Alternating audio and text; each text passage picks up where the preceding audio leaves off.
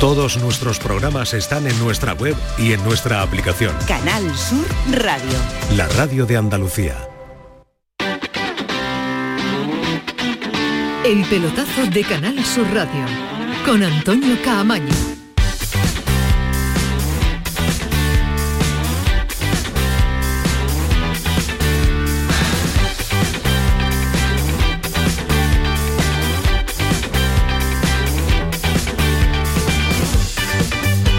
Venga, venga, Antonio Carlos, dale, dale, dale, que la sintonía pone nervioso a Ismael Medina y no lo sabes cuánto, me está mirando con los ojos muy abiertos. La culpa la tiene Antonio Carlos, que nos hace disfrutar esta hora de radio también con nosotros. Una hora él, dos nosotros, ¿eh? porque después a las 11 me deja Juan Carlos Vara hoy también. ¿Me deja Juan Carlos Vara? Sí, hoy tú las dos. Bien, hoy las dos hasta las 12 de la noche. Estamos todo el equipazo de Canal Sur Radio. Bueno, que tenemos competición en directo, que tenemos la Liga de Campeones. Ahora le actualizamos los marcadores de la primera jornada, los grupos, los que han jugado en, la, en la tarde, ¿no? A la hora habitual de las 9 de la noche. Pero ahora el Barça y el Atlético van ganando. El Barça Lamberes 3-0, el Atlético de Madrid 0-1 ante el Alacho. Mañana escena el Real Madrid, la Real Sociedad y el Sevilla ante el Lens. Hoy rueda de prensa de Mendilíbar, como no podía ser menos, la rueda de prensa del entrenador del Sevilla, pues un día después, horas después de esa rueda de prensa ante la Unión Deportiva Las Palmas y vuelta al asunto de los idiomas, vuelta al asunto del entendimiento o no de la plantilla a lo que le pide y le exige Mendilíbar, el técnico del conjunto hiparense. Quise decir lo que dije, si no, lo entendéis, no lo entendéis, punto, pero es nada. Eh, a ver, eh, nosotros tenemos un estilo de juego y punto, y, los que vienen, no Sergio, sino todos los que no juegan al principio es un poco por eso también, porque, porque primero tienen que hacerse a, lo que le pedimos. No es tan fácil. El, fútbol es universal, sí, pero cada uno tiene una forma, un estilo, un todo. Defiende Mendilibar su postura y eso es muy pero que muy respetable del entrenador del Sevilla.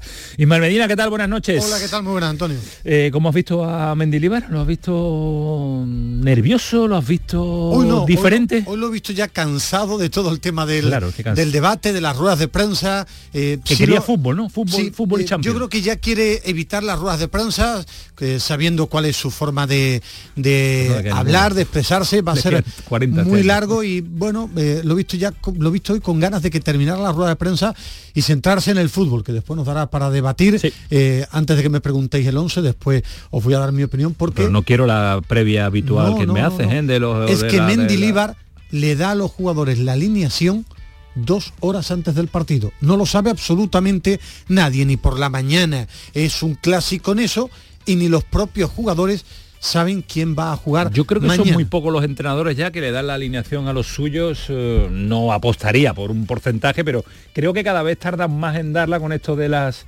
de los espías. Alejandro, ¿qué tal? Muy buenas. Buenas noches, Camaño, ¿qué tal? ¿Cómo estamos? ojo a visor, como diciendo, pues ya veremos, ¿no? No sabemos todos los vestuarios de los equipos. Claro, no, no, tengo ni idea de cómo lo hacen Las costumbres de los entrenadores. Los entrenadores. Es verdad que si no quieres que, salga a la luz, cuanto más tarde lo dejes, evidentemente más posibilidades tienes de que no se filtre.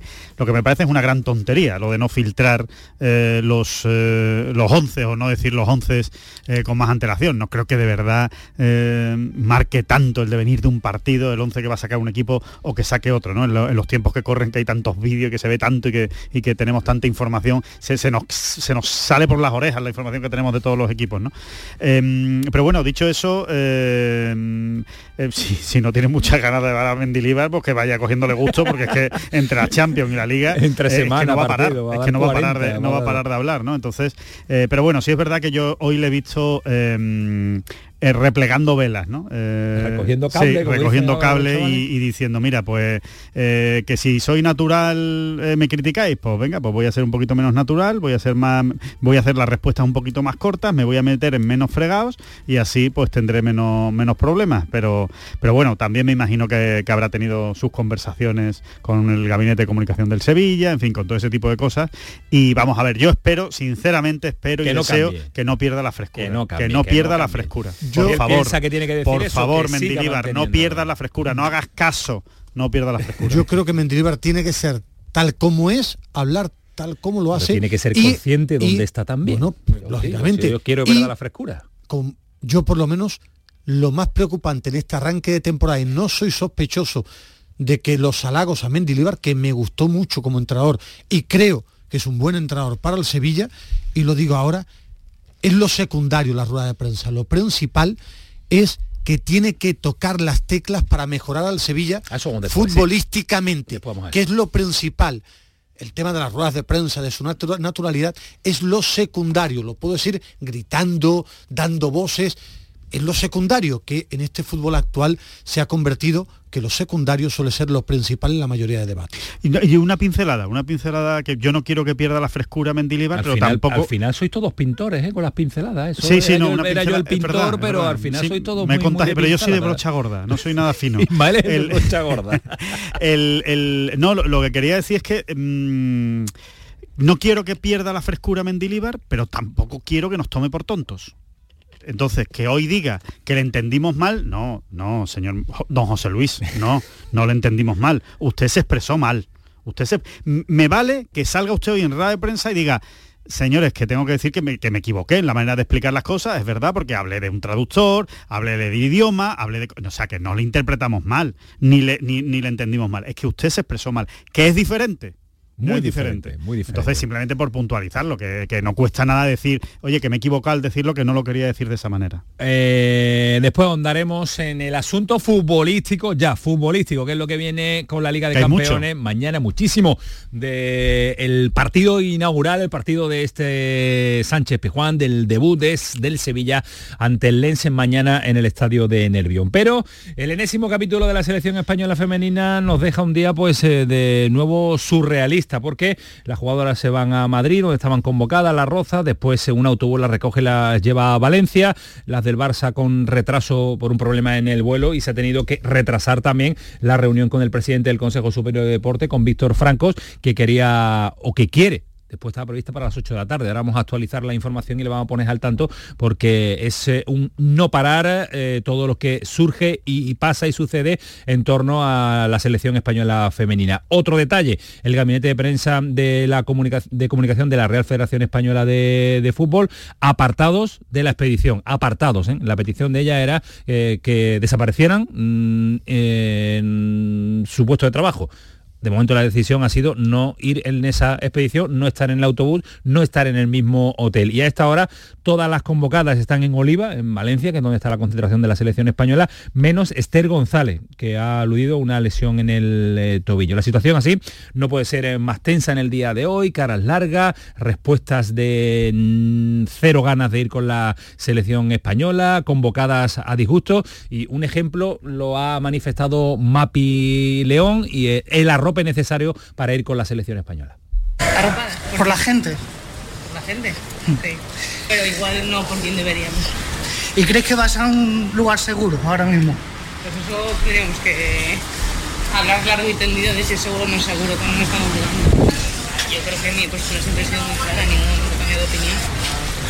Como he dicho, me queda mucho. ¿Y de qué crees que quieren proteger a Jenny? Esa es la pregunta que nos tenemos que hacer todos. ¿Sois optimistas de que la cosa se solucione, lo que queda de hoy de jornada? No tengo idea. La idea del Consejo Superior de Deportes es intervenir, de hecho tiene que estar interviniendo y el día también tan intenso en torno a la selección eh, española de fútbol femenina, por cierto, vamos a actualizar el marcador porque Barcelona acaba de ampliar distancia, 4-0 está eh, ganando a Lamberes y ha marcado también el Paris Saint Germain, Mbappé desde el punto de penalti 1-0 al Borussia de, de Dortmund. Pedro Lázaro, Madrid, ¿qué tal? Buenas noches.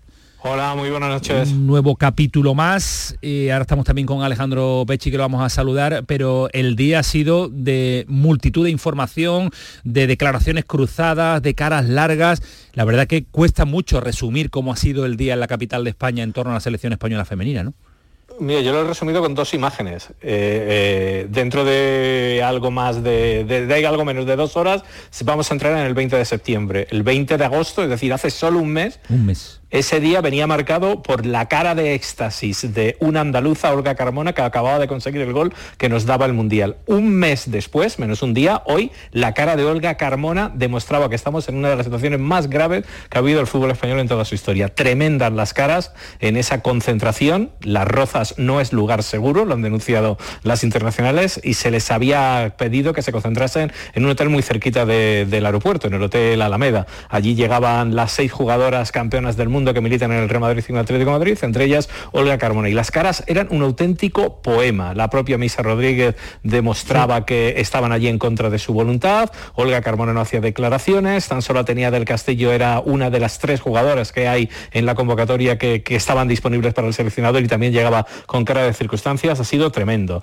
La seleccionadora, Tomé, ha llegado entre un bosque, una nube de preguntas y no ha respondido absolutamente a nada. Y la verdad es que la situación ha sido kafkiana cuando nos hemos enterado que los billetes que a medianoche, la última medianoche eran con dirección a Madrid, en la madrugada se convertían en billetes para ir a Valencia, donde la federación ha querido, no sé si esconder o blindar a las internacionales pensando que allí no iba a haber prensa, pero ha sido un día absolutamente de locos, a la que ha puesto ya el puntito ya absolutamente desquiciante, la vería en el vuelo que debía llevar a las jugadoras del Barça de Barcelona a Valencia, han tenido que regresar al Prat y han llegado pues a última hora de, de la tarde y por eso lo que debe haber sido una reunión trascendente a las 8, debe estar empezando a esta hora del presidente del Consejo Superior de Deportes, Víctor Francos, con todas las internacionales, para decirles que van a cumplir, que se van a producir esas reformas estructurales que piden en el mundo del fútbol, que si no las cumple el actual presidente de la Federación Española, se le va a mandar un burofaz pidiendo elecciones de manera inmediata y sobre todo un punto que yo creo que hace que estemos en horas cruciales. Las jugadoras que se vayan a querer ir, Víctor Franco le va a abrir la puerta y va a pedir a la Federación que no pida ningún tipo de represalias y que por tanto se puedan abandonar la concentración todas aquellas que quieran. De hecho, la selección sub-23 está preparada por si tuviese que ser la selección que jugase los partidos del viernes en Göteborg y del martes en Córdoba. Madre mía. La situación es tensa, la situación es la que nos está contando Pedro Lázaro y la reunión, Pedro, nos dice que debería estar celebrándose. Oficialidad del asunto no tenemos por el retraso de, la, de la expedición de Barcelona, ¿no? Claro, han llegado muy tarde las jugadoras del Fútbol Club Barcelona, se averiaba el avión, tomaban tierra prácticamente a las 8 menos 20 en el aeropuerto de, Manises, había una hora hasta la concentración en Oliva, donde mañana quieren entrenar las internacionales, no sabemos lo que pasará. si entrenan tiene que ser de día, porque la luz no existe en el complejo donde se ha llevado la federación a las internacionales y en principio está previsto para las 10 de la mañana del jueves el vuelo que lleve a la expedición a Göteborg, pero las internacionales han cenado, Víctor Franco se ha reunido con la seleccionadora, con Montse Tomé, y a esta hora, a las 10 de la noche se hablaba, nunca antes de las 10 de la noche nos comentaban si iba a producir esa reunión de Víctor Franco en soledad con las 23 convocadas de la selección española de fútbol. Bueno, pues eh, tenemos una hora y 43 minutos por delante para ver si hay alguna información. Si lo hubiera, seguro que Alejandro Pechi estaría al tanto de, de todo el asunto. Alejandro, ¿qué tal? Buenas noches. ¿Qué tal, Antonio? Muy buenas noches. Eh, yo tengo una duda. Eh, hablan una y otra vez eh, el asunto de la seguridad en las rozas. ¿Qué significa no tener seguridad?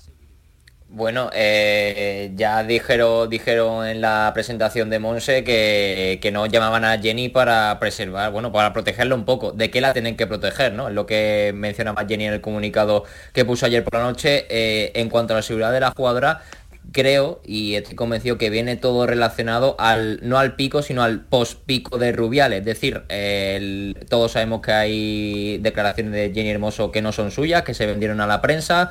Desde la federación han intentado salvar el puesto a, Luis Rubiales la gente más cercana a él. Y tengo constancia de que hubo gente de la federación que viajó a Ibiza donde las jugadoras estaban celebrando que habían ganado la Copa del Mundo para presionar a Jenny Hermoso para que cambiara su versión y dijera que y, dijera que el beso fue consentido y salvar así el puesto de Luis Rubiales. Entiendo que no se sientan seguras en un ambiente donde han intentado presionar a una compañera para liberar o salvar el puesto del, que fue presidente de la Federación Española. Eh, Antonio, el comentario de las internacionales es que no querían ir a las rozas porque no querían cruzarse ni con el secretario general de la federación, el señor Camps, con el director de marketing del Campo Diocese, que según apuntan todas las fuentes es uno de los que viajó a Ibiza, ni con los responsables de comunicación, que es el único que ha cedido la federación. Por primera vez, los responsables de comunicación de la selección española femenina no han viajado con el equipo ni están en el mismo hotel.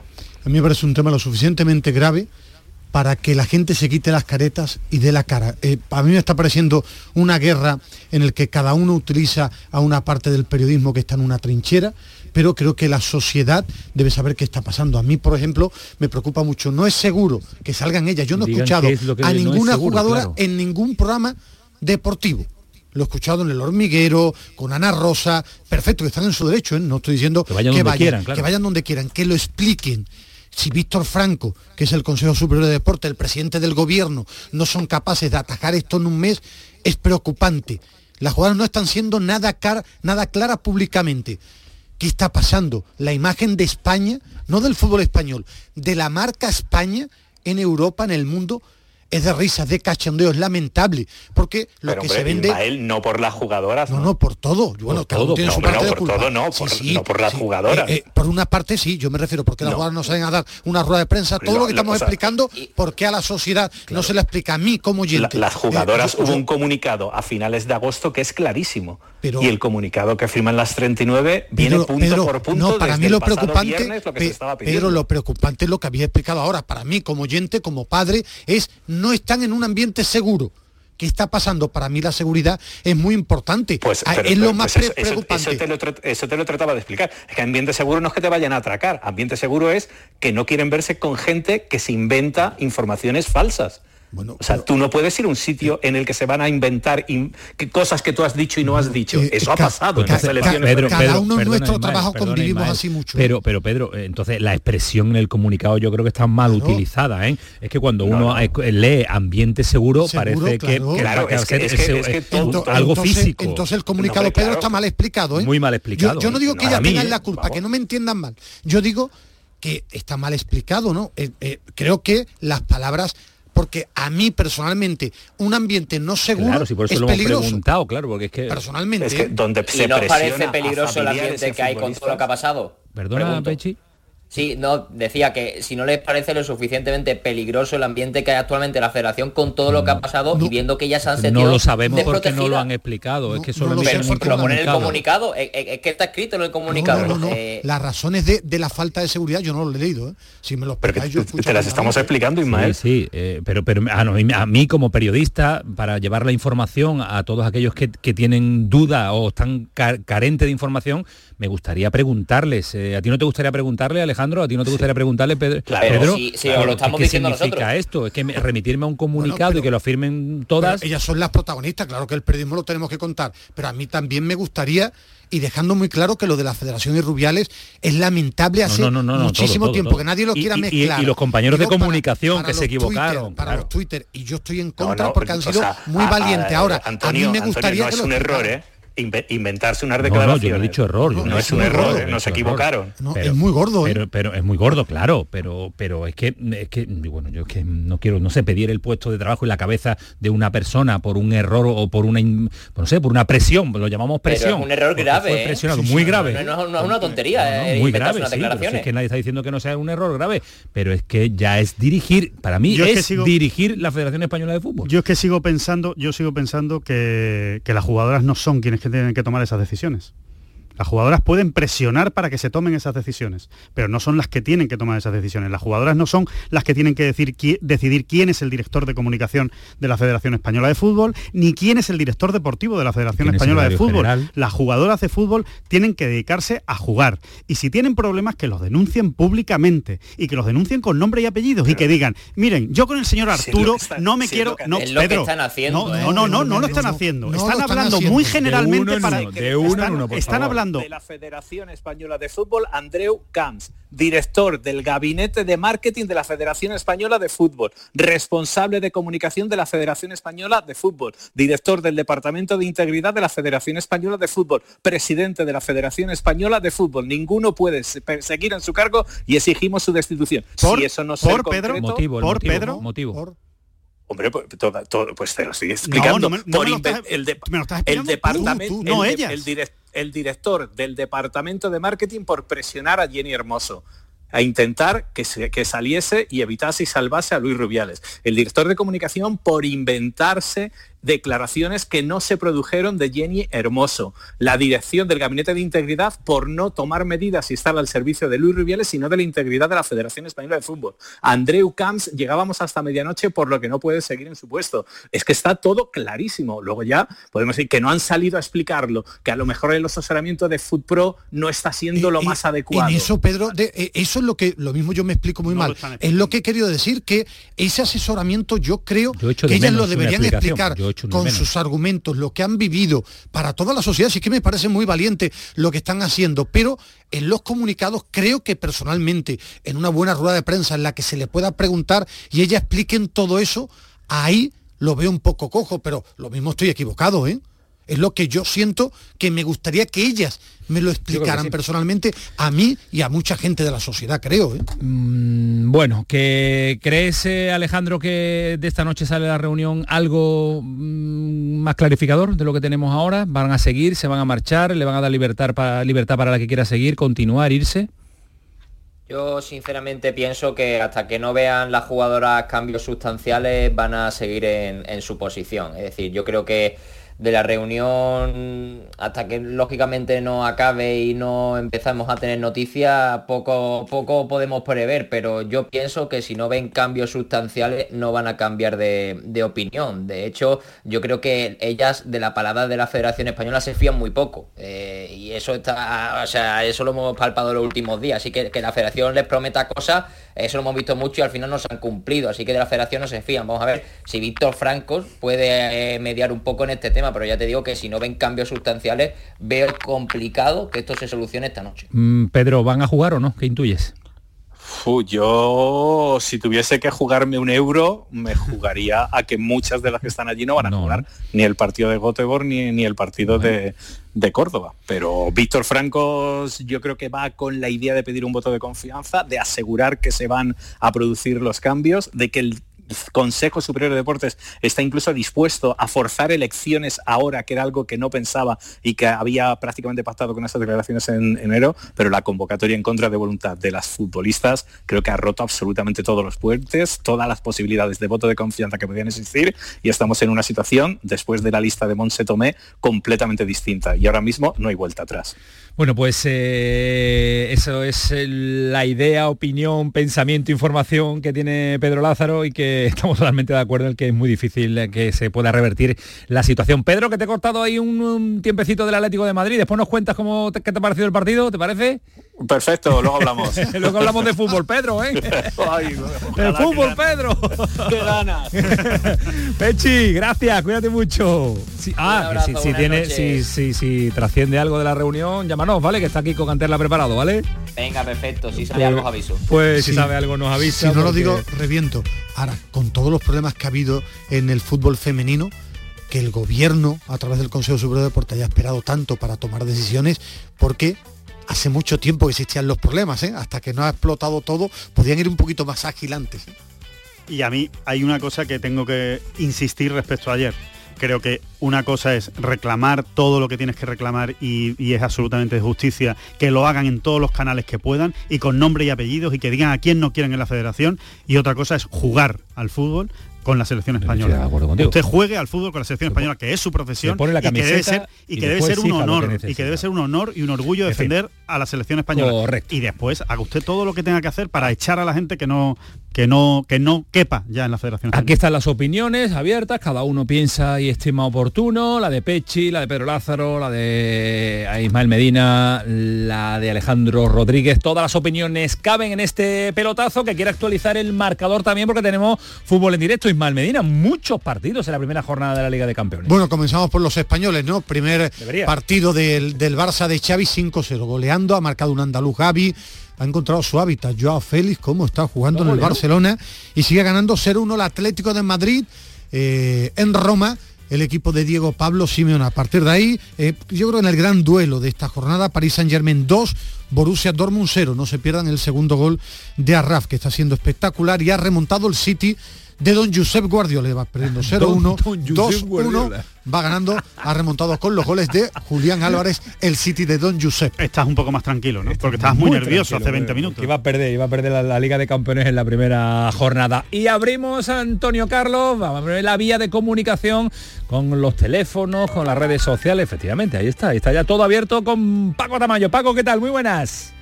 Buenas noches, Cabaño. Oyentes del pelotazo quedan abiertas como cada noche nuestras vías de comunicación, nuestro Twitter arroba el pelotazo CSR y nuestro WhatsApp el 616-157-157. Ahí os esperamos con, nuestros, con, vuestros comentarios o vuestros mensajes de audio para ir compartiéndolos a lo largo de la noche, como el primero que nos llega ya de una oyente sobre la selección. Nos dice que lo que estamos viviendo en la federación es lo nunca visto, no entiendo nada, ni por parte de las jugadoras ni por parte de la federación.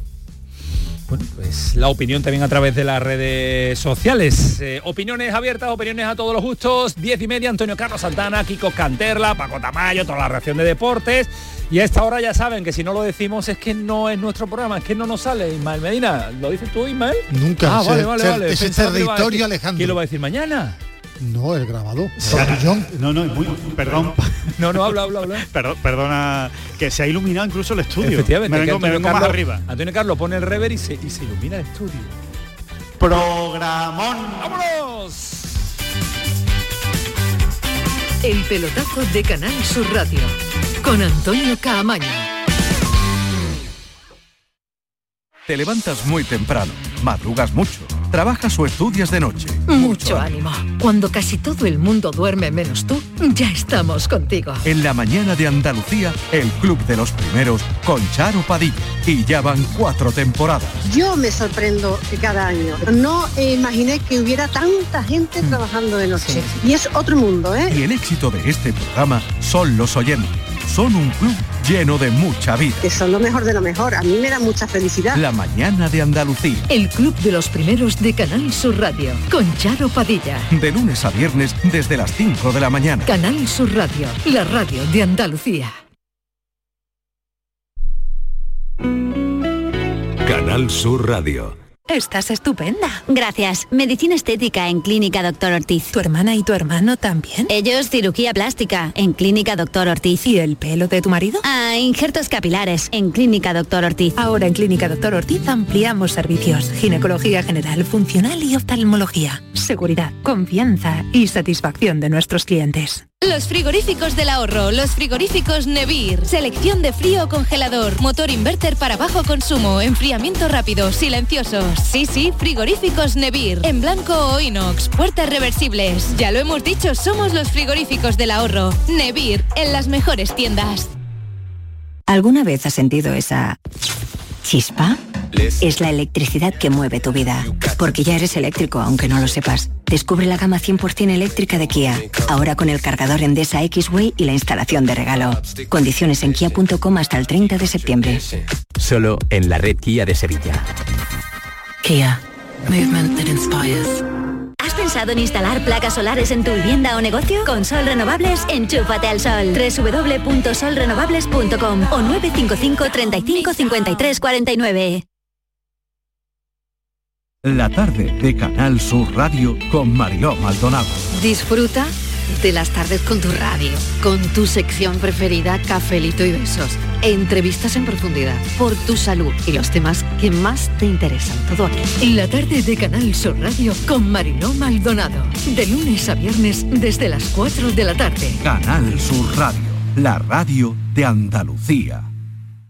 Hambre de librerías, de bibliotecas, de devorar novelas y cómics. Hambre de bailar y ver bailar. Alimentarnos de teatro, de ópera, de zarzuela, de conciertos, de museos y exposiciones. Hambre de aplaudir. Hambre de renacer, de revivir, de reencontrarnos. Cantar, leer, escuchar, mirar, vivir. Emocionar, boca llena. Hambre de cultura. Ministerio de Cultura y Deporte. Gobierno de España. Únete a la revolución solar con Social Energy. Ahorra ya con tus instalaciones premium con batería, con descuentos desde 900 y hasta 4.450 euros y no pagues hasta noviembre. Disfruta de tu instalación llave en mano con primeras marcas. Pide tu cita al 955 44 11 11 o socialenergy.es y aprovecha las subvenciones disponibles. La revolución solar es Social Energy. La noche está llena de sorpresas, de gente brillante, de momentos inigualables, de espacios y ambientes fantásticos. La noche de Canal Sur Radio con Rafa Cremades. Un programa que ya es un gran club, con grandes invitados, música en directo y mucha complicidad. Canal Sur Radio, la radio de Andalucía.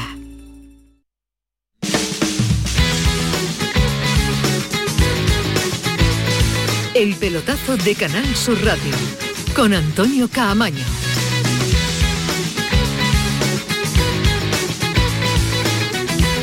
Apaga la luz, Alejandro. Se viene, se viene abajo. Antonio Carlos la maneja con, eh, con su intensidad también. ¿Y por qué ¿no? tú bajas el tono de voz tipo de la morena? Porque ha bajado la luz, ha bajado la luz. por Hay eso, momentos bajado tipo la de la morena que Camaño baja el tono de voz. No, de la morena hubiera yo. Vamos a contarles ahora, Manolete. Venga, Ismael Medina. No, yo soy más tipo García, me grito, me altero. Ismael- Tú eres más de la morena. Ismael Medina. ¿Qué ha pasado en el Sevilla?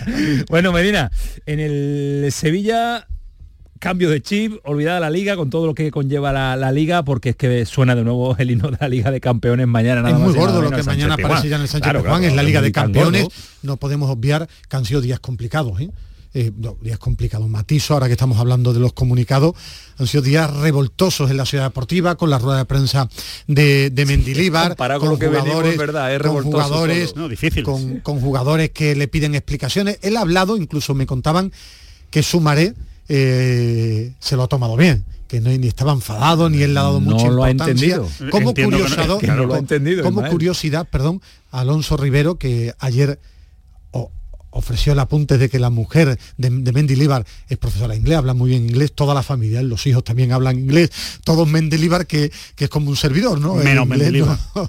que el inglés. Y eh, un poco hablaba con los jugadores por el tema de las declaraciones que es verdad que en este fútbol actual cobran muchísima importancia. Para mí convierten lo secundario en lo principal y que Bueno, pero venga, vamos, vamos, vamos, vamos a la leña. en el vamos tema la leña, futbolístico. tema futbolístico. Bueno, es la gran duda que tiene todo el mundo. ¿Va a ser mañana revolución?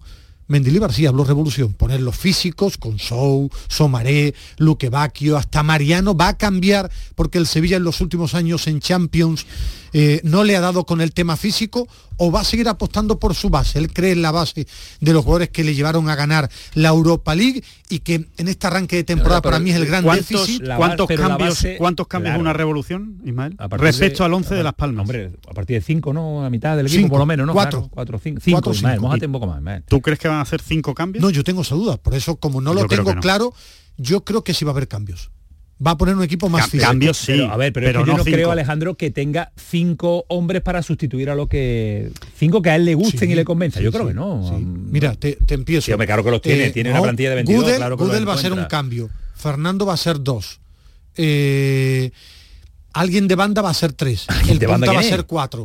Porque va a poner otra banda distinta. Sí, pero no es una poner a ser, eh, no es una revolución. Meter, Poner a meter a no, Gudel no, no es una revolución, que lo juega todo. Revolución, es que va a haber cambios, revolución. Bueno, Eh, cambios normales porque se juegan tres partidos en semana.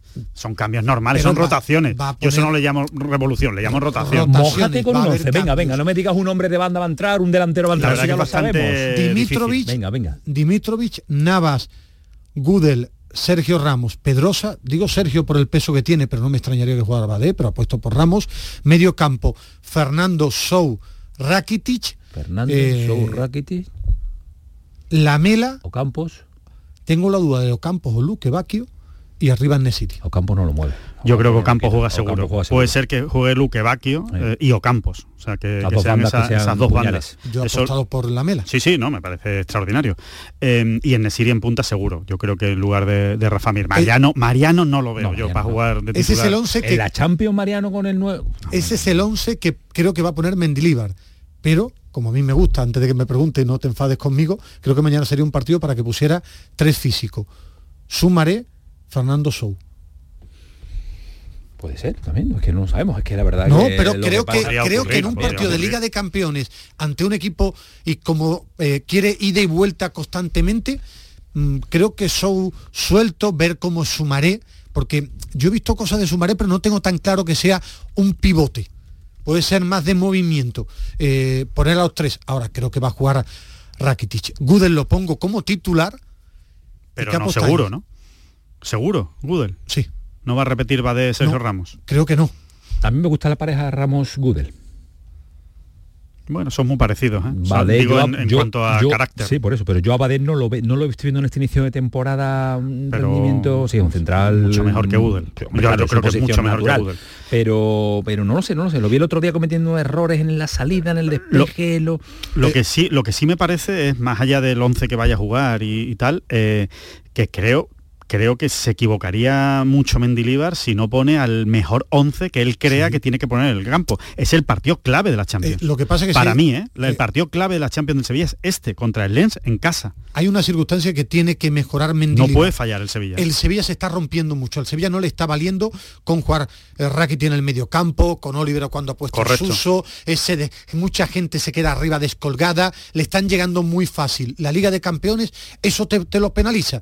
Y el Sevilla que vuelva a ratificarme porque lo pienso así, antes de que después el rendimiento me haga modificar mi opinión, ha ganado este año en profundidad de banquillo. Creo que tiene una plantilla más completa y si tú tienes a, a, Sumaré, tienes a Sou, eh, tiene muchos jugadores, el propio Luque Bacchio, Lamela, creo que el Sevilla en la Liga de Campeones tiene que apostar por más piernas y Mendilibar tiene que solucionar que el equipo no se rompa tanto, que es el gran déficit que está teniendo en este principio de temporada. Yo creo Le que llegan muchísimo al Sevilla de Yo creo que con el jugador que menos se rompe el Sevilla es con Fernando.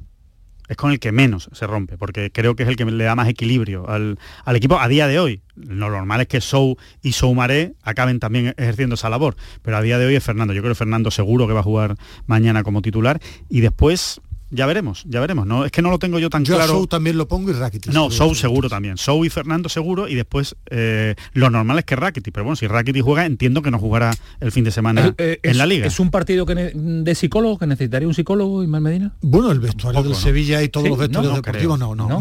Más, de psicología deportiva en Pamplona, ¿no? Pero sí es verdad que la psicología deportiva le vendría muy bien no sé si a Mendilibar por el tema de la rueda. A ver, yo lo que quiero decir es que a los jugadores, a Sumaré, a todo, yo creo que es algo muy positivo. Yo lo que quiero decir es que no este especialmente, todos los partidos necesitan un psicólogo, todos los partidos y todos este los no necesita uno extra. Pero no, creo, este con uno vale, no hace falta dos, por ejemplo. Hay otros partidos en los que hace falta dos o tres, ¿sabes? Pero este yo creo que con uno. En este estudio necesitaríamos un par de ellos este, también este sentados aquí porque aquí hay dos para cada uno. Dos para cada uno, dos para cada uno. Vamos a llamar a un psicólogo. Y un central. Un psicólogo.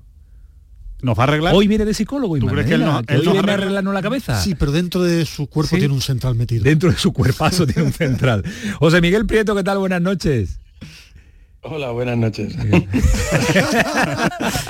no nos arregla esto, no nos arregla esto ni seis psicólogos hay cosas que hay cosas que son imposibles. ¿Sí? Esto es imposible, esto es imposible. cosas que una de las mayores virtudes que tiene el ser humano es la aceptación de las dificultades y, ahí ahí hay poco ahí no se puede arreglar muchas cosas. En vuestro estudio en la mayoría de los estudios de periodismo deportivo se puede arreglar poco pero en el vuestro mucho menos. Y en la generación que tú conoces la que me incluyo esa es la peor esa, es la peor. esa es la peor esa es la peor. Bueno Pepe y además yo los he, los he aguantado atizándome cuando era jugador. Y ahora que los tengo de compañeros es peor. Yo pensaba que eso cuando Sí, sí, no, te iba a decir que tú imagínate esa generación con redes sociales. Madre de Dios. Madre de Dios. Madre de Dios. Me, da muchísimo pavor. Yo, yo no, yo no, yo, yo no consumo redes sociales, no tengo, no.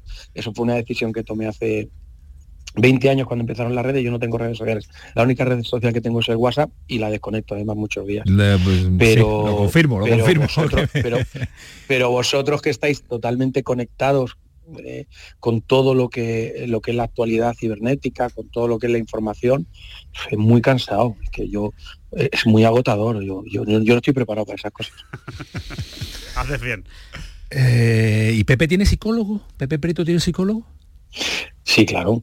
Yo, yo, he pasado por, por, el proceso de psicólogo yo, por ejemplo, la retirada mía deportiva, que para mí fue muy dura, para vosotros fue una alegría, pero para mí fue muy dura. Eh, eh, yo tuve, yo, yo necesité ayuda y, luego en mi proceso personal vital he pasado varias veces por, por la ayuda y actualmente yo tengo una persona que me ayuda también, porque a, pesar de que trabajas con muchos deportistas, tú necesitas también desahogarte con alguien. Efectivamente. Yo en casa tengo la psicóloga y también tiene su propio psicólogo. ella, tiene su nombre, ¿no? En la revisión o me la hace mi, mi psicólogo, sí, sí. ¿verdad? Ellos se revisan entre, sí, es, eh, entre ellos. Es un revisor. con, esta locura actual que nos comentaba ahora Prieto, si hubieras charlado con Mendilibar, que antes analizábamos como lo hemos visto en la rueda de prensa de hoy, todo el debate que ha habido con su última rueda de prensa, además una persona ya de su edad que hoy ha dicho yo no voy a cambiar, soy así. ¿Cómo, ¿Cómo hablarías tú con él? Con todo lo que se mueve hoy en día en cada rueda de prensa de un técnico en una ciudad como la nuestra. Claro, tiene muchas virtudes que además nos han enamorado de él. O sea, esas virtudes que, es la humildad, eh, los valores personales, mm, frente a ese, esa exposición, ese postureo, nos enamoró de Mendilibar. Y cuando te enamoras de una persona, te enamoras de lo bueno y de lo malo. Y él es una persona que tiene muchos valores, que cree en lo que hace perfectamente y lo, defiende, eh, pero por contra es un hombre muy cabezón, un hombre, un hombre que cuando cree algo lo cree a muerte. Y es una parte que bajo mi punto de vista, en este momento de, su vida deportiva, le condiciona negativamente. Yo, yo si pudiera trabajar con él, intentaría ponerle el modelo de Vicente del Bosque, que creo que es un, utilizar un modelado con él, porque Vicente fue, Vicente pasó por un proceso personal muy complejo que fue cuando fue campeón del mundo con esa generación eh, y esa generación empezó a envejecer. Él se dio cuenta que tenía que hacer cambios, pero no fue capaz de hacerlo. Claro, cierto. Prefirió defender, prefirió defender sus valores de la gente de los suyos y acordaros de la, catarsis que, pasó en la selección. yo creo que a Mendilibar le pasa un poco eso. Mendilibar sigue defendiendo a los que le hicieron campeón de Europa y a pesar de que el equipo le está demandando cambios, él va a seguir defendiendo a los suyos. Entonces yo intentaría utilizar eso como herramienta para que perciba que el, equipo necesita algunos cambios y, hay gente que se va a quedar en el camino por mucho que a él le duela. Eh, eh, y Pepe Prieto mm, trabaja en la psicología del ciencias en, rugby porque el fútbol no tiene solución, Pepe, o porque tira por la toalla. No, no, no. A ver, yo llego, yo llego al ciencias, bueno, yo llevo trabajando con deportistas hace, no sé, cinco o seis años. Y, tengo ciclistas profesionales, tengo árbitros, tengo chicas que juegan al, básquet. Que, son, que, son, del básquet. Y empecé a trabajar con las cocodrilas, que es el equipo de rugby femenino, hace dos años. Y el primer año pues salió muy bien, salieron campeonas y yo participé de ese proceso y el año pasado también fue un año muy bueno. Y los entrenadores que estaban en, las cocodrilas eh, pasaron al Ciencias, se fueron fichados por Ciencias. Y yo con ese cuerpo técnico pues hemos tenido mucha afinidad y hemos trabajado muy bien. Y entonces llevaban eh, que me uniera a ellos eh, mucho tiempo, pero estoy en el rugby porque ha sido el deporte que se ha fijado en mí a mí me hubiera gustado trabajar en equipos de fútbol, pero parece ser que, que, en, tu profesión o en lo que te has dedicado cuesta entrar y, aparecen otros deportes donde si te, si te permiten trabajar, de todos modos un psicólogo deportivo puede trabajar en todos los deportes porque al final los deportistas son seres humanos que necesitan ayuda, como todos necesitamos. Pero unir tu experiencia futbolística, lo que ha sido en el fútbol, con tu conocimiento, no lo sé, yo desde aquí no voy a, no voy a ser tu representante, ni voy a pedir que, te, sea un equipo de fútbol el que te contrate ni nada, pero me parece, no, no, no, sí, una labor importantísima. Sí, pero que a mí me encantaría y, yo estoy abierto a proposiciones, pero que bueno, gracias a gracias al esfuerzo de mi esfuerzo y el esfuerzo de la gente que trabaja conmigo, pues no me falta. Tengo muchos deportistas que, trabajamos conjuntamente y luego con el rugby ahora que me tiene que me tiene enamorado, pero que si aparece un proyecto en el futuro de fútbol, más todavía porque es mi deporte. Pero bueno, como habéis dicho, el, el mundo del fútbol es muy complejo, hay mucha gente muy preparada y bueno, pues no es mi momento, igual es dentro de unos años o no. Y, estoy, y seguiré contento aquí. Sergio Ramos necesita psicólogo en su vuelta para llevar bien la presión que le puede meter ese Sánchez Pijuán o no? Yo creo que todos, Sergio, yo estoy seguro que trabajará con alguien que le ayude Además, Sergio tiene una, personalidad y una fortaleza mental brutal. Pero seguro que, le vendría bien a alguien que le encauce y que le serene y que le ayude. Porque ahora él va a empezar un proceso muy complicado para un deportista, que es el proceso de acercarse al momento de la retirada, que esperemos que a Sergio le queden muchos años. Es un proceso muy duro y que, te acompañe alguien siempre es importante en esos procesos. Eh, Sí, y, también aparte de, eh, en el mundo del fútbol, creo que escuchando ahora a, José Miguel, eh, para la gente joven. Ah, ahora es José Miguel. Sí, de futbolista era Prieto ah. Ahora es José Miguel. No, Prieto, Prieto era para darle, Prieto era cuando había que darle esa ¿Y cómo me atizaba Ismael? ¿Cómo me atizaba me, gustaba, me gustaba atizarme, ¿para qué voy a engañar? Pero, pero, era un central de tu estilo, Ismael. No, pero me gustaba no, me esperaba yo de eso de ti. Sí, me gustaba atizarle. sí, sí, sí, sí. Además teníamos, teníamos unas peloteras amor-odio fantásticas. Sí, me encantaba. Además el tío venía de cara y te, te daba caña y me gustaba a mí. Después le daba más fuerte, pero me gustaba. Eh, en este fútbol actual, para la gente joven, si noto que cada vez disfrutan menos, creo que le dan mucha importancia a todo lo externo y el chico que quiere llegar al fútbol creo que llega con una mochila demasiado pesada. Sí, comparto mucho tu opinión. Es muy acertada. Eh, para mí ahora los chicos lo tienen más difícil que lo teníamos nosotros. Porque tienen una exposición constante a las redes sociales, están muy influenciados por, por la opinión y la imagen externa y menos con la imagen interna. Y es muy complicado para ellos. Yo, yo, además, ahora mismo las cantidades de dinero que se mueven, por ejemplo, en el mundo del fútbol, eh, hacen que el entorno focalice toda la atención en ellos y que todas las familias se movilicen con respecto a ellos. Y eso es una carga emocional que tienen. O sea, toda tu familia depende de ti. No te hablan de otra cosa que no sea el fútbol. Luego, además, las redes sociales, que todo el tiempo es muy agotador. yo recuerdo cuando era, yo recuerdo cuando era joven, no disfrutan. Yo cuando era joven, y, parece que está hablando del abuelo cebolleta, pero tengo 50 años, pero cuando yo jugaba, mi padre me preguntaba el, lunes, oye, ¿cómo, ¿cómo ha ido este fin de semana? Y estaba jugando en segunda B, no sabía ni dónde jugaba. Y tú debutas con 17 años en primera división, ¿eh? Con el Sevilla. Sí, sí. Y disfrutabas jugando al fútbol, no estabas tan pendiente de lo externo yo, he disfrutado mucho durante toda mi vida.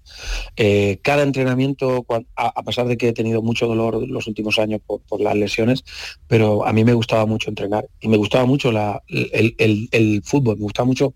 Hay una palabra que tienen los deportistas que son jugadores de fútbol, jugadores de baloncesto, porque estás jugando.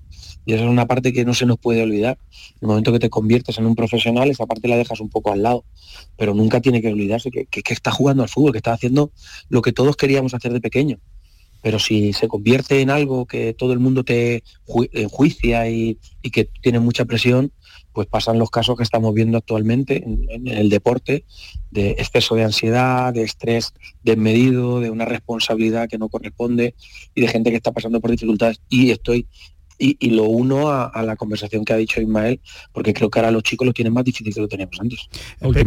Pepe, eh, ¿qué, le recomendarías tú a un, chaval joven? Entiendo, hombre, que cada caso es cada caso, ¿eh? pero en líneas mm. generales, ¿qué le recomendarías tú a un, futbolista joven que llega a un primer equipo, que, acaba de salir de la cantera, en su relación precisamente con las, redes, con las redes sociales y con los medios de comunicación? ¿Tú, tú le dirías que, tú con la experiencia que tienes, que además tienes para, dar y para regalar, eh, ¿le dirías que estuviera muy pendiente o que se tomara el interés justo o que no estuviera en las redes sociales, por ejemplo, o que, no sé, ¿cómo, cómo gestionarías ese, ese asunto?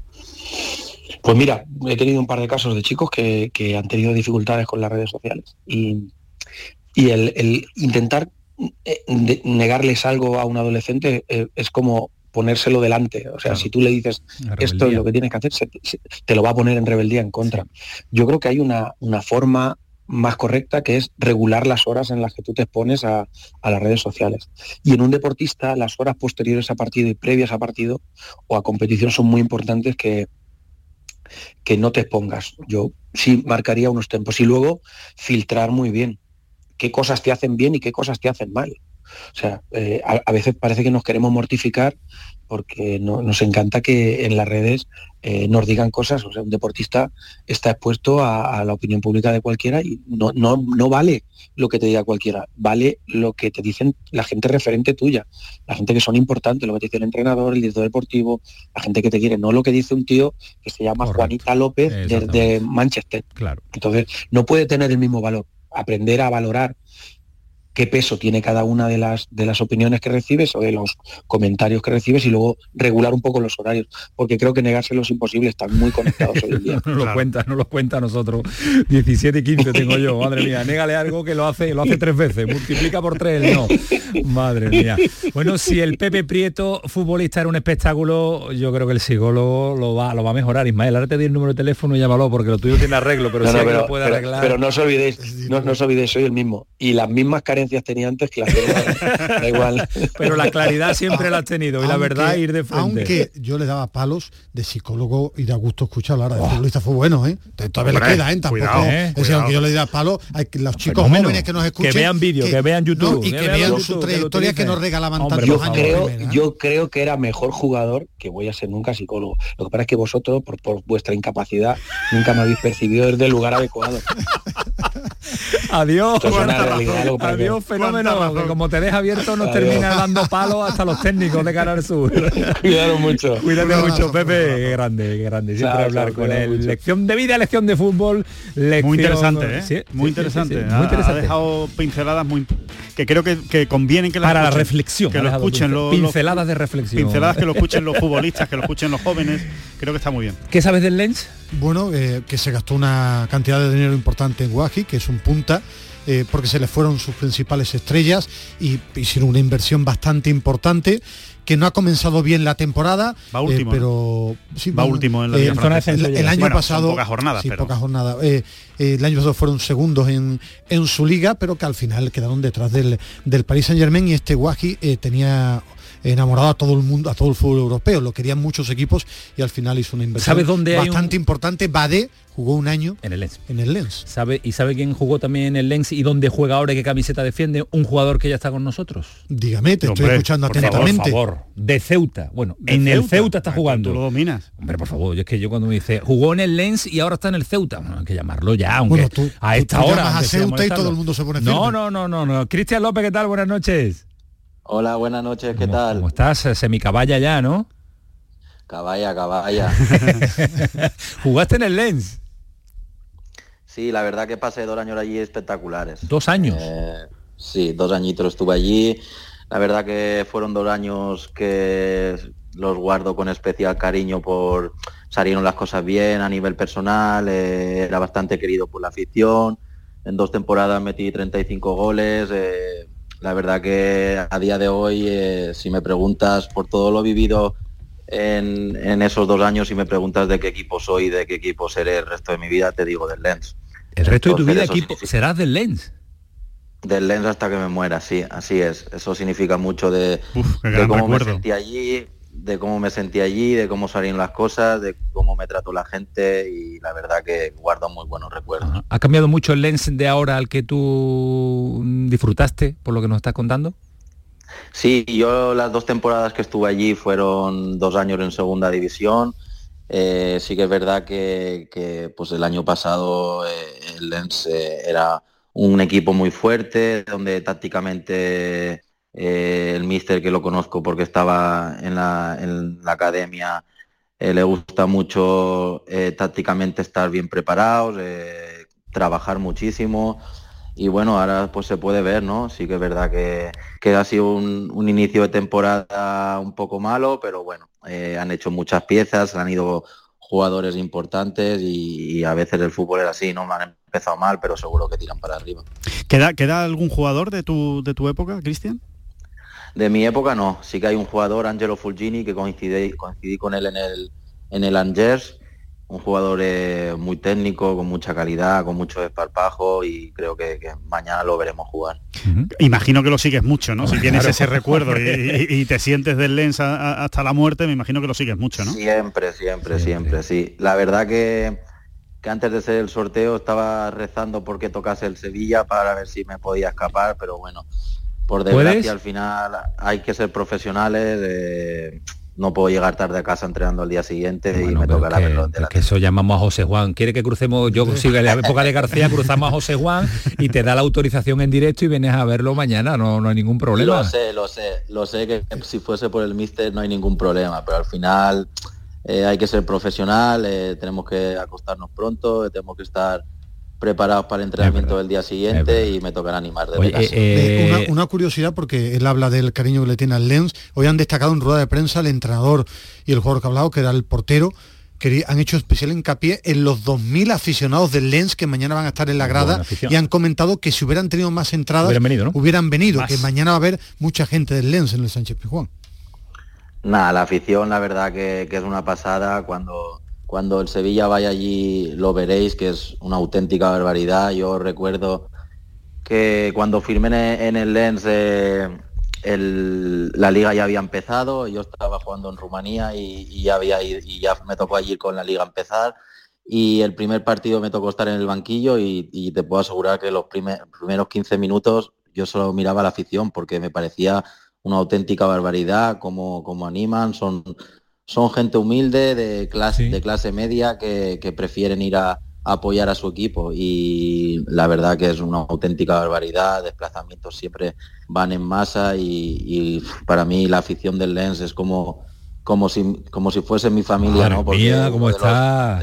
y Cristian, uno de los mejores recuerdos que guardo ya, ya, lo estamos viendo. Ver a, mis padres llorar ¿no? en el estadio, de ver a la afición cómo se entregaba conmigo y al final eso es lo que no voy a olvidar nunca. Por eso no puedo no puedo hablar más. Pero Cristian, si nos quitamos la camiseta, nos quitamos el amor a un club, eh, objetivamente le puede plantar cara este Lens al Sevilla. Yo creo que va a ser complicado, la verdad. Sí que es verdad que, que el Sevilla no ha tenido tampoco un buen inicio, pero si analizamos jugador por jugador tiene una plantilla espectacular. Eh, también te digo que al final el Lens, no sé si eran dos, tres jugadores, eran los únicos que habían jugado en Champions League. Para, los demás son todos eh, una experiencia nueva y a lo mejor pues pueden tener el día de, salir con más ganas, con más motivación y pueden hacer un gran partido pero sinceramente pienso que la plantilla del Sevilla es un plantillazo y, creo que, va a llevarse los tres puntos. ¿Quién dirías, Cristian, que es el, jugador más importante? ese jugador al que, hay que estar pendiente, o los dos jugadores, o los tres, no sé, que, que, tú, que tú tengas ahí bien, bien cogido en el, ojo. Bueno, sí que es verdad que, como le he dicho, Angelo Fugini lo conozco muy bien y sé que, que si tiene el día puede, puede tener un gran partido. Eh, el portero eh, sé que es internacional, que va con la selección, tiene muchas bajas también, he visto que tenían muchas bajas, pero lo más importante que te he dicho es que el míster al final eh, era un, entrenador que exige mucho a, los jugadores, eh, el año pasado se vio, y con confianza van, a, van a ser un equipo guerrero y con hambre. Bueno, pues será mañana y lo contaremos, lo disfrutaremos y Cristian López desde Ceuta pues eh, sufrirá o no. Vamos a ver qué sucede en el estadio Ramón Sánchez Pizjuán. De momento sufre por no poder estar viéndolo, disfrutándolo en directo. Cristian, ha sido un auténtico placer y agradecerte que hasta ahora a las 11 estés con nosotros aquí y que mañana hay que levantarse también tempranito. Pero bueno, como se vive en Ceuta, se duerme en Ceuta y se come. ¿Qué, qué, ha cenado? Me gusta a mí preguntarte por si me dices algo de casa. Nada, un poquito, de, un poquito de pechuga y un poquito de pasta. Qué bien se cuida. Qué bien te cuida. Con lo, se puede comer. Igual que tu camaño. Igual que yo. bocadillo, de corazones. Me comía yo ahora. bueno, pues muchísimas gracias. un placer. Adiós, Cristian. Dale un abrazo al mister. Hasta luego. Hasta luego, adiós. 11 de la noche, no nos se pierdan el gol que ha supuesto el empate del sí, pero, pero ¿qué es eso del bocadillo de corazones? Pues te lo cuento. Cuando hagamos nuestra sección, un bocadillo corazón es una comida, los corazones de pollo en Ceuta se comen a la plancha y lo metes en un bocadillo con alioli y es una auténtica barbaridad. El día que yo vaya a Ceuta y vaya a ver a tu madre, Espero que, Espero que vayas a ver a mi madre solo.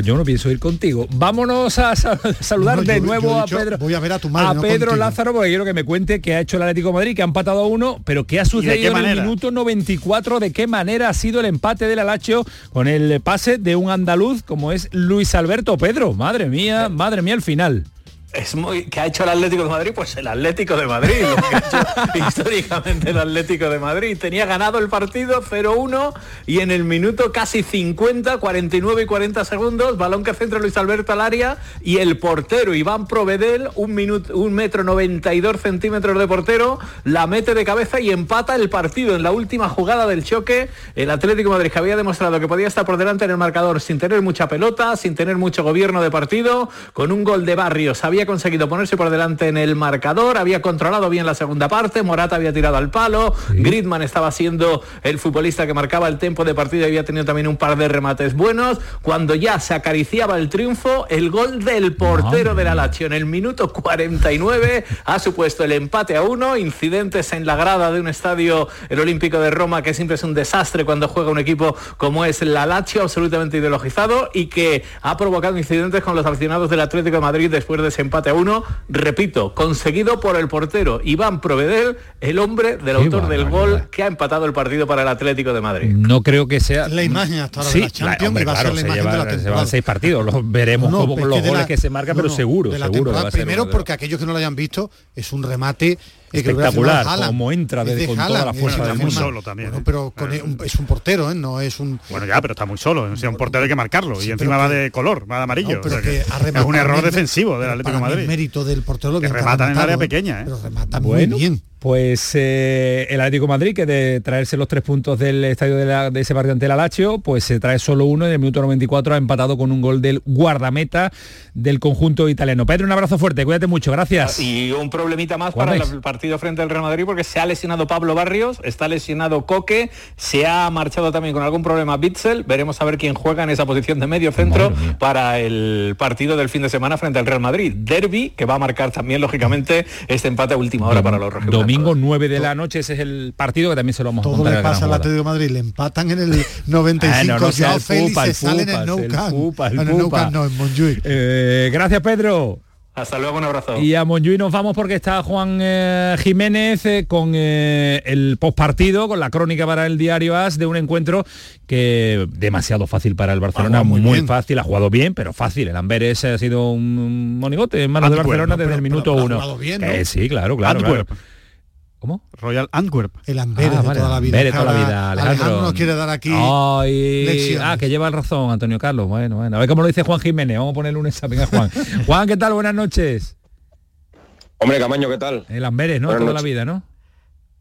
Eh, bueno, tendría que darle la razón a, Alejandro. Realmente el, el, el Antwerp nació llamándose Antwerp Cricket Club y de hecho el, el club decano del, del, fútbol belga. Nació, si no me equivoco, en 1880. Ah, Así que, yo le digo Amberes, pero somos muy cómodos y le decimos Amberes, pero en realidad es Antwerp. Bueno, poca historia, ¿no? Ha tenido el, partido, ¿no, Juan? Sí, sí, bueno, ha tenido la historia que ha querido, yo creo, yo, Félix, ¿no? Que el que, como el día del Betis, ha vuelto a abrir la lata. Al final yo creo que el Barça o Deco, porque ha sido uno de los de los grandes promotores de este fichaje, lo firmó para este tipo de cosas, para que rompiese y, y descendiera ese partido. Y los dos partidos que ha jugado como titular de momento, el día del Betis y hoy, lo ha hecho. Eh, así que bueno, yo creo que el partido ha tenido historia hasta ese, entre ese minuto 11 y 22 que ha hecho el Barça el, los tres primeros goles y luego ya ha sido un partido pues, trabajo para los de Xavi que también necesitaban empezar una fase de grupo de Champions con buen pie, la verdad. Cinco al Betis, cinco en el partido de hoy, diez goles, racha goleadora, la verdad que tiene mucho potencial arriba, cualquiera puede marcar a gol y además recuperado Joao Félix para el gol, recuperado Ferran eh, con eh, el gol de Lewandowski, siempre eh, siempre voluntarioso el hombre a la hora de marcar algún que otro golito a lo largo de la temporada, pues es un Barcelona que en este momento ha llegado bien al estado a este los este portugueses han caído de pie los portugueses han caído de pie pero son buenos futbolistas sí pero, bueno ¿quién pensaba yo, de pie y no... yo yo no pensaba que Joao Félix iba a tener este impacto en el Barça no lo pensaba no me escondo. Este chico eh, Lamín enamoraba a todo el mundo y suplente ante el Betis Ferran ha recuperado gol sí pero que yo no pensaba que Joao Félix en el Barça no no en cualquier equipo con el peso de esa camiseta va a jugar a este nivel no, eh, simplemente que, sí, que, es cierto, ¿no? Que sacar ahora, sacar pecho y decir ahora no, yo ya sabía que no, Félix iba a triunfar, es ridículo. Ahora, que cuando lo ficha el Atlético de Madrid era uno de los mejores futbolistas del mundo, eso lo sabía todo el mundo. Y que Simeone se lo ha cargado, también lo sabe todo el mundo. de acuerdo contigo. Eh, Juan, hablamos en otra ocasión, cuídate mucho, gracias, que sé que tiene mucho curro por delante. Un abrazo. Un abrazo fuerte. 11 y 6 minutos el pelotazo, paramos un instante.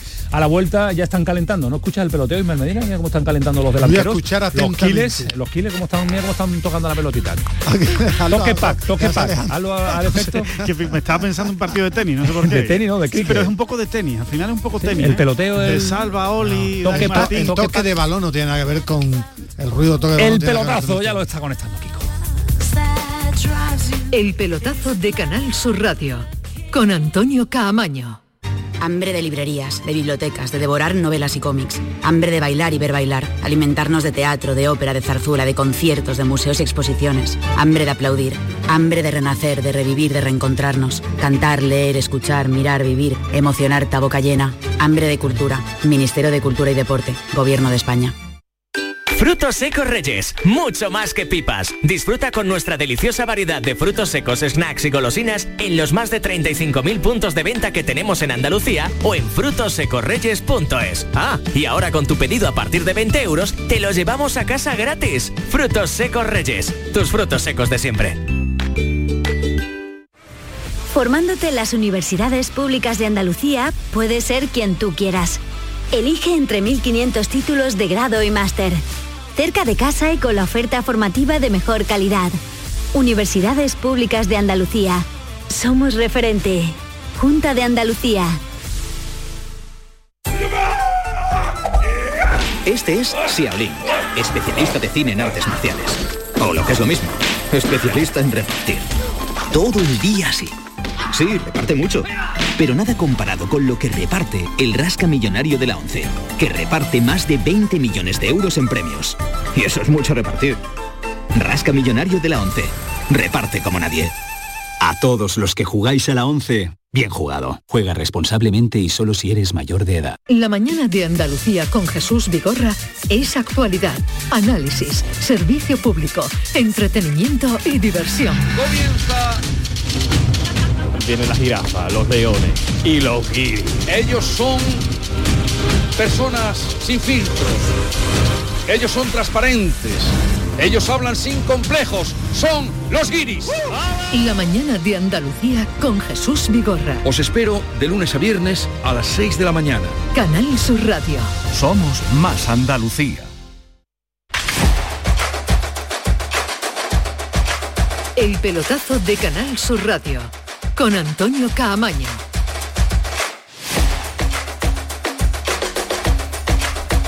11 y 9 de la noche llega el momento histórico de los martes, de los miércoles, de los jueves, de los lunes, momento histórico a mí me de la gusta radio. mucho este momento de los martes.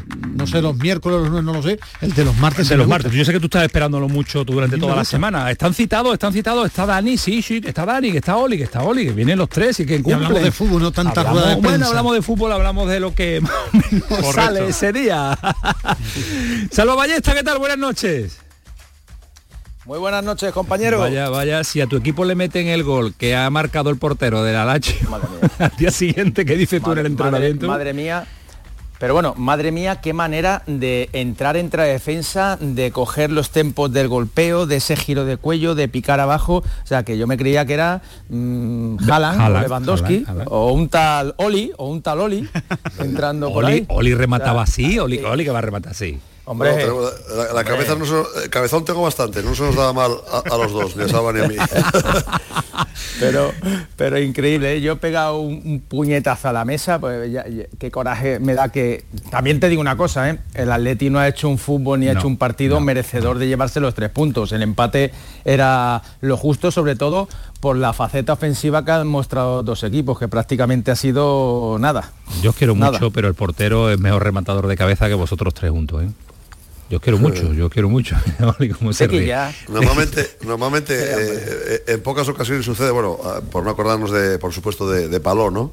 Pero en pocas ocasiones el- el- la subida del portero arregla nada, pero mira tú a la Lazio el cabezazo que ha metido, que es que ha hecho, el centro ha sido, ¿qué ha sido? Luis Alberto, el Sí, centro, me parece, Luis ¿no? Alberto. Sí, sí, Luis Alberto. El centro es una pasada, ¿eh? Pero entra, pero él entra realmente como si fuese un delantero de, de toda la vida, ¿eh? El único que, el que remataba bien a pesar de su altura era, era mi Dani Martín. Dani, No, yo de cabeza metía, de cabeza estaban hablando los dos expertos ahí que ellos iban mejor que yo, pero bueno, alguno, alguno que otro metido. ¿eh? algún golito has metido de cabeza. Yo recuerdo haber visto golitos de, de cabeza de, de Dani.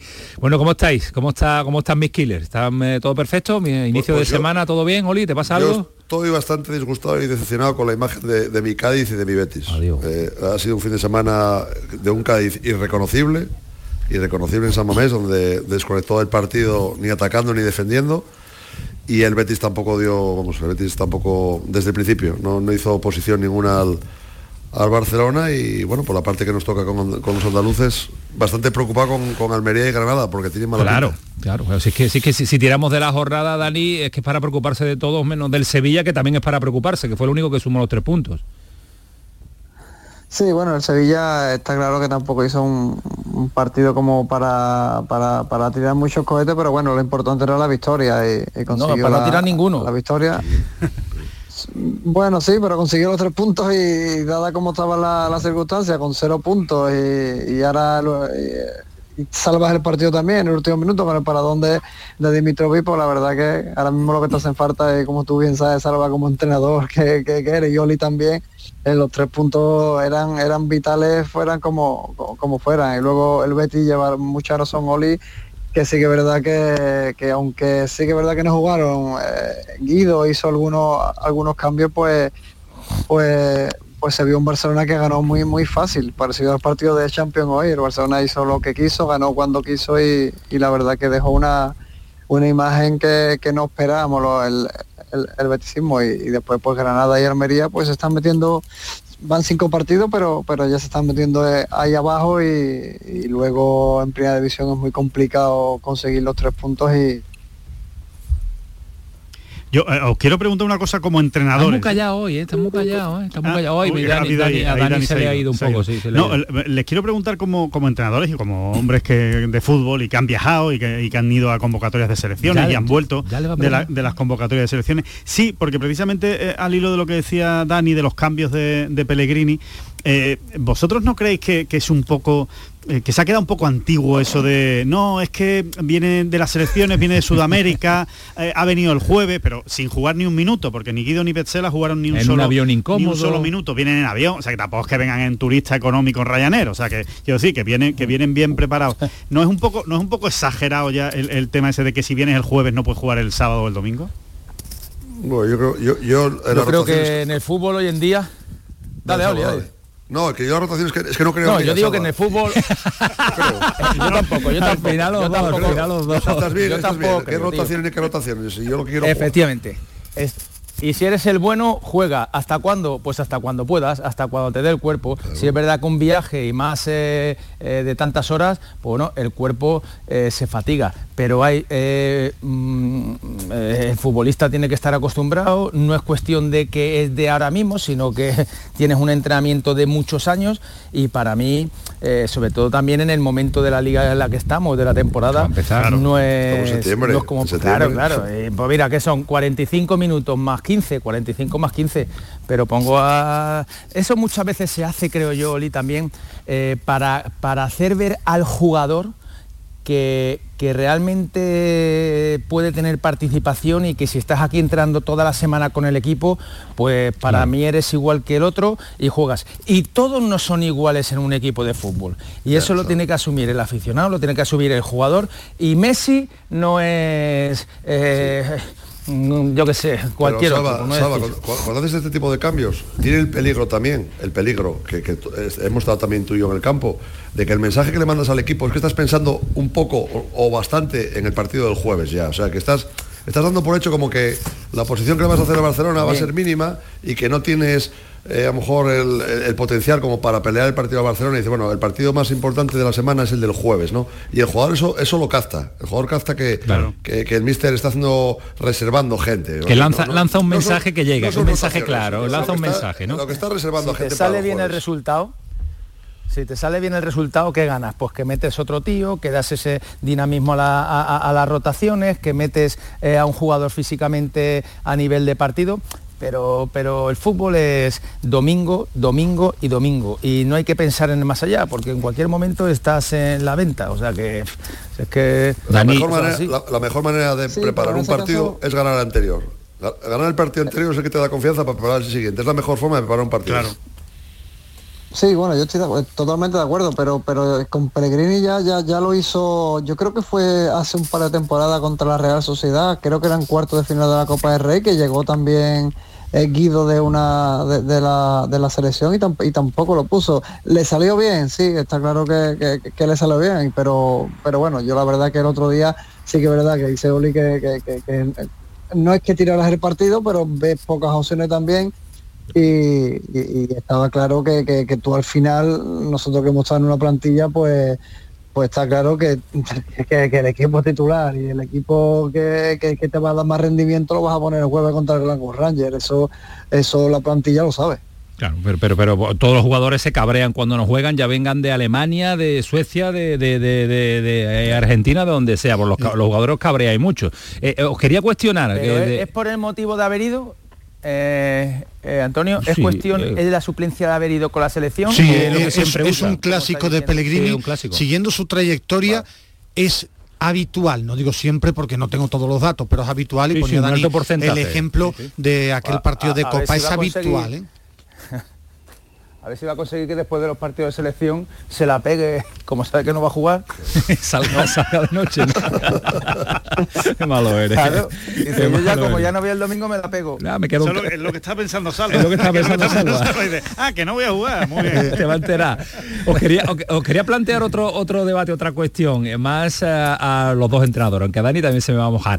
Eh, Oli Salva.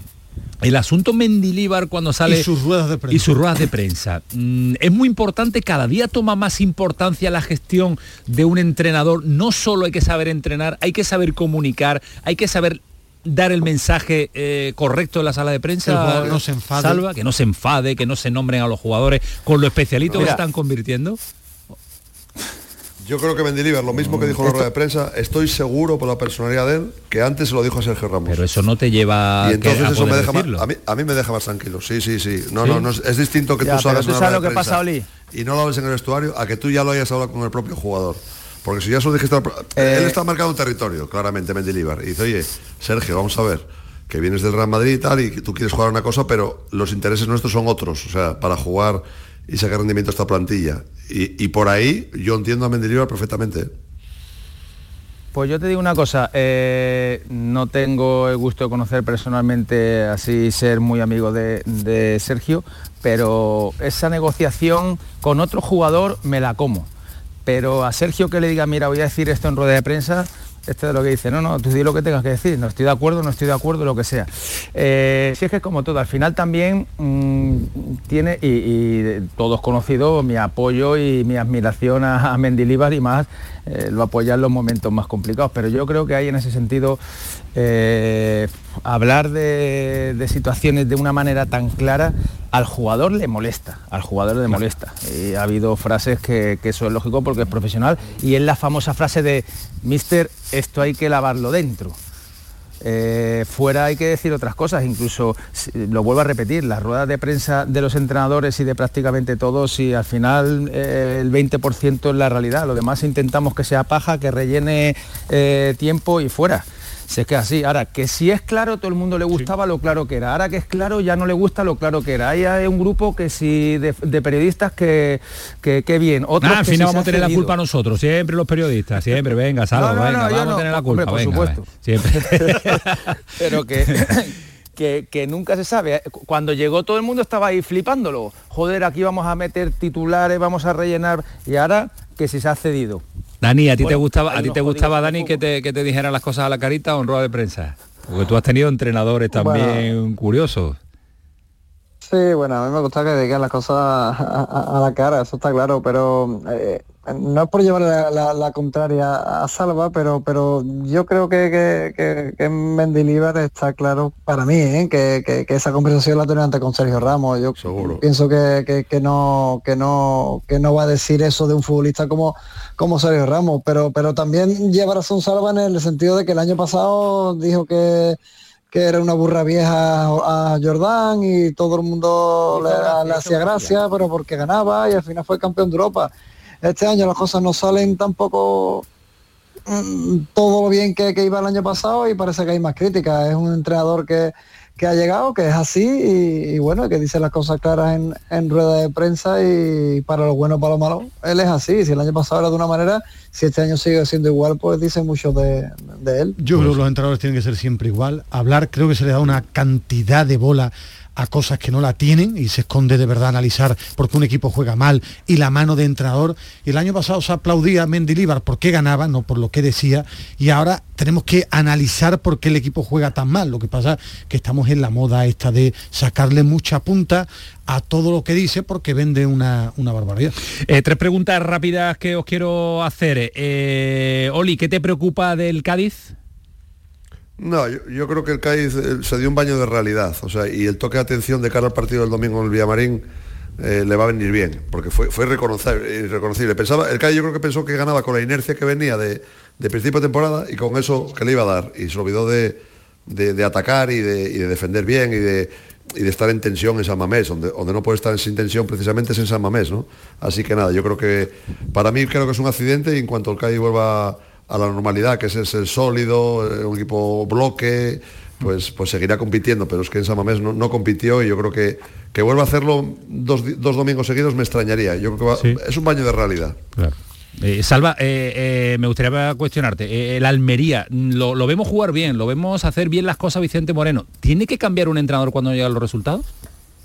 Mm, yo lo tengo claro, hay que saber la plantilla que tienes, el tipo de equipo que estás entrenando. El Almería, el Almería es un equipo que va a navegar en la zona media-baja por, presupuesto y por, plantilla. Entonces, eh, aunque eh, te guste mucho jugar el balón, hacerlo muy bonito, el tiki-taka y tal, pero este tipo de, equipos y de clubes se tienen que hacer fuerte a partir de una seguridad, una estructura defensiva muy fuerte. Ser contundente y atrás, portería cero y lo que venga en ataque mejor. Eh, eso, eso lo tengo clarísimo. No jugar como si fuera el Barça o pensando, sí, tú puedes ser un entrenador con una idea, pero no es una Real Sociedad actual, no es un Villarreal, no es eh, un Madrid, un Barça, entonces tienes que adecuarte a, eso. Y como sigas haciendo buen, fútbol, pero la pelota entre, pero en tu portería ya sabemos cuál es la situación. Eso es, y lo que le está pasando al Almería, lo que está pasando también al Granada. Dani, para cerrar, eh, ¿Borja o William José?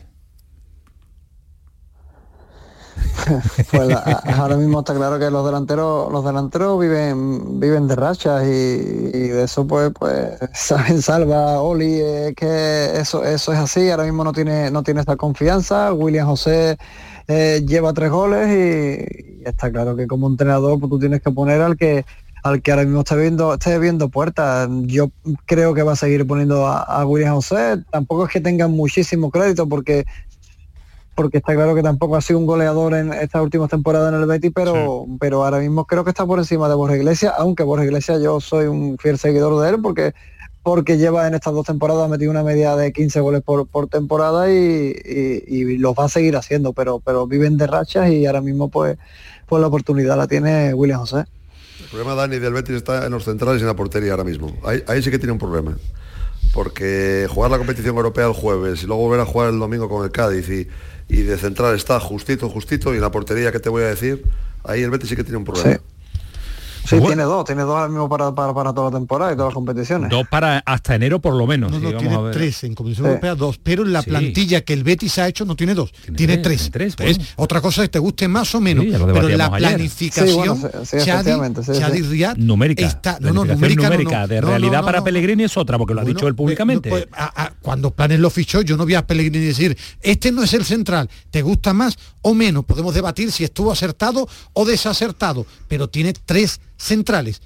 Chadi Riad es un fichaje del Betis para ser central que debe jugar en Liga. Vamos a ver, vamos y a ver. luego Ismael, Ismael y, Claudio Bravo con 41 años, que, en la portería cuando pierdes el sitio como un delantero en el área. Cuando pierdes el sitio en la portería... Pero son mm, decisiones que después te penalizan, pero son decisiones tomadas en verano. ¿eh? Pues ahí lo va a tener complicado porque Claudio Bravo con la lesión, ya te digo, yo insisto en eso.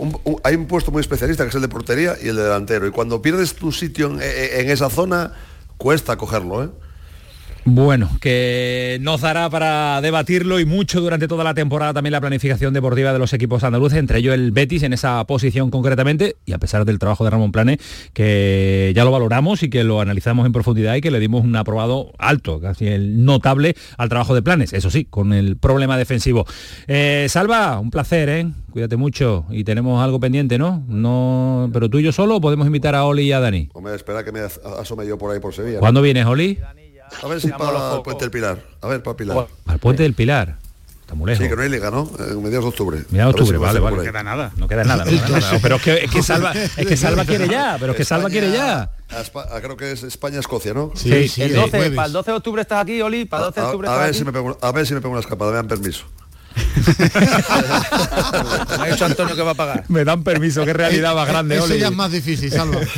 Un abrazo a todos, os quiero mucho. Adiós, Salva, adiós, Oli, adiós, Dani. Buenas noches. Hasta luego, adiós. 11 y 27. Esto es un auténtico, una auténtica maravilla hablar con estos tres fenómenos de fútbol y de, con la claridad y con la normalidad que hablan de, de fútbol. Lo que nos preocupa y ha salido en el debate es eh, Granada, con la sensación que nos dejó en el día de ayer Ismael Medina De allí, de allí vienes y con qué, ahora vamos con Rafa Lamela, que lo, vive diariamente, tú lo vives puntualmente, como cuando vamos a Granada, y te vienes con el regusto de qué, Bueno, que fue preocupante la imagen, que del arranque de temporada ha sido mala, que la planificación se ha quedado muy corta en defensa y para mí en un centrocampista más de con capacidad para sujetar, eso es un déficit en una mala planificación en ese aspecto y que Paco López, del que yo soy admirador, tiene que tocar cosas. Al final cuando encajas tantos goles, eres tan endeble, eh, tan blandito defensivamente, cuando digo todo el bloque defensivamente, eh, eres tan, tan frágil, tienes un problema y eso tiene que tocar el entrenador. que jugar más Sin perder su sello, tiene que tocar porque la barbaridad de goles que está encajando el, el Granada es responsabilidad de Paco López. La planificación, mi palo, también Paco López, en el que yo creo, lo digo por delante, tiene que tocar cosas porque está encajando muchos goles. Tiene que tocar cuando hay que para tocar y me parece que en esa posición poco puede tocar. Vamos a ver la... Habrá que tocar el sistema entonces. Eh, eso, eso, eso. En cuanto a jugadores, poco puede tocar. El sistema tendrá que variarlo y, reforzarlo y lo está haciendo, está variando. Rafa Lamela, Granada, ¿qué tal? Buenas noches. ¿Qué tal? Buenas noches. Que aquí estamos debatiendo nosotros desde la larga distancia, pero tu perspectiva es eh, con las luces cortas, nosotros ponemos las largas y nos preocupa este Granada. No sé qué dice qué dicen tus luces. Bueno, el análisis de me ha sido muy acertado, ¿no? Es un repaso yo creo que adecuado acerca de la situación, de una planificación incompleta, sobre todo en esa parcela defensiva, en la zona del centro del campo, a lo mejor un jugador que, tenga, que sea de piernas, ¿no? que, sea de contención y algo más atrás. Y también me parece que el planteamiento de, Paco López, no sé si calificarlo así, a lo mejor es exagerado, pero es un, un poco suicida, ¿no? Es decir, colocar a Melendo de, de medio centro en un partido donde solo hay cuatro, una línea de cuatro atrás, que son Víctor Ignacio y Miquel, y dejar a los otros cuatro arriba sueltos, pues hombre, mm, yo creo que para una segunda parte donde tienes que remontar a lo mejor me vale. En un partido de vuelta de Copa del Rey de estos que en la ida pues mm, han acabado 5-0 y ya te la juegas. Pero para un partido con el Girona, con lo que tiene arriba el Girona y como juega el Girona, me parece que se podría plantear de otra manera y tiene recursos para ello en el centro del campo. Y hay, en otras líneas a lo mejor está más capacidad de reacción, Rafa, en cuanto a en cuanto a incorporar jugadores libres, se está planteando. Yo creo que por, lo que nos han comentado tanto en el desayuno informativo que, se celebró ayer como la rueda de prensa que ha sido una continuación del mismo, se ha enfriado mucho la posibilidad de, incorporar a, alguien ahora en el mercado de agentes libres. Yo creo que el remanente que queda en el, en el tope salarial se va a guardar para, el mercado de invierno si mucho no me equivoco, aunque hay que tener en cuenta que ahora viene eh, jornada de fin de semana, luego jornada entre semana, que, hay un derby con el Betis, eh, pueden pasar muchas cosas, se puede ver el Granada abocado a una situación delicada muy pronto y a lo mejor eso hace sonar las alarmas, ¿no? En principio parece que la posibilidad de incorporarse se ha enfriado. Yo casi que prefiero que aguanten si tienen poco dinero para que luego en el, en el mercado de enero, que ya se abre un poquito más la puerta, puedan optar a otras opciones, pero sobre todo sigo pensando que también eh, Paco López tiene que serenarse y sin perder su estilo, su impronta, que eso por supuesto no lo, vamos a cuestionar ninguno, eh, tiene mimbres para hacer otras cosas. Es decir, cuando tú tienes a Lucas Boyé, a Brian Zaragoza, a Ozuni arriba, pues ya tienes un bagaje ofensivo bastante potente que a lo mejor lo que hiciera la Unión Deportiva de Las Palmas, que es el próximo rival de Granada. Ahora, atrás, eh, te cuesta? Bueno, pues intenta arropar un poquito más eh, la defensa, ¿no? Intenta eh, agrupar, poblar con más futbolistas en el centro del campo para tener más la pelota, para que tener más contención, porque los tienes, porque estaba Sergio Ruiz ayer en el banquillo, está Petrovic en el banquillo y hay futbolistas que te pueden dar ese perfil del centro del campo. Yo creo que Paco López le va a dar vueltas a todo esto, a lo que he y seguramente a otras opciones y esperemos que el fin de semana es un partido ya crítico, con otro rival directo, con un equipo que acaba de ascender, pues consigue dar la talla. ¿Tan crítico es?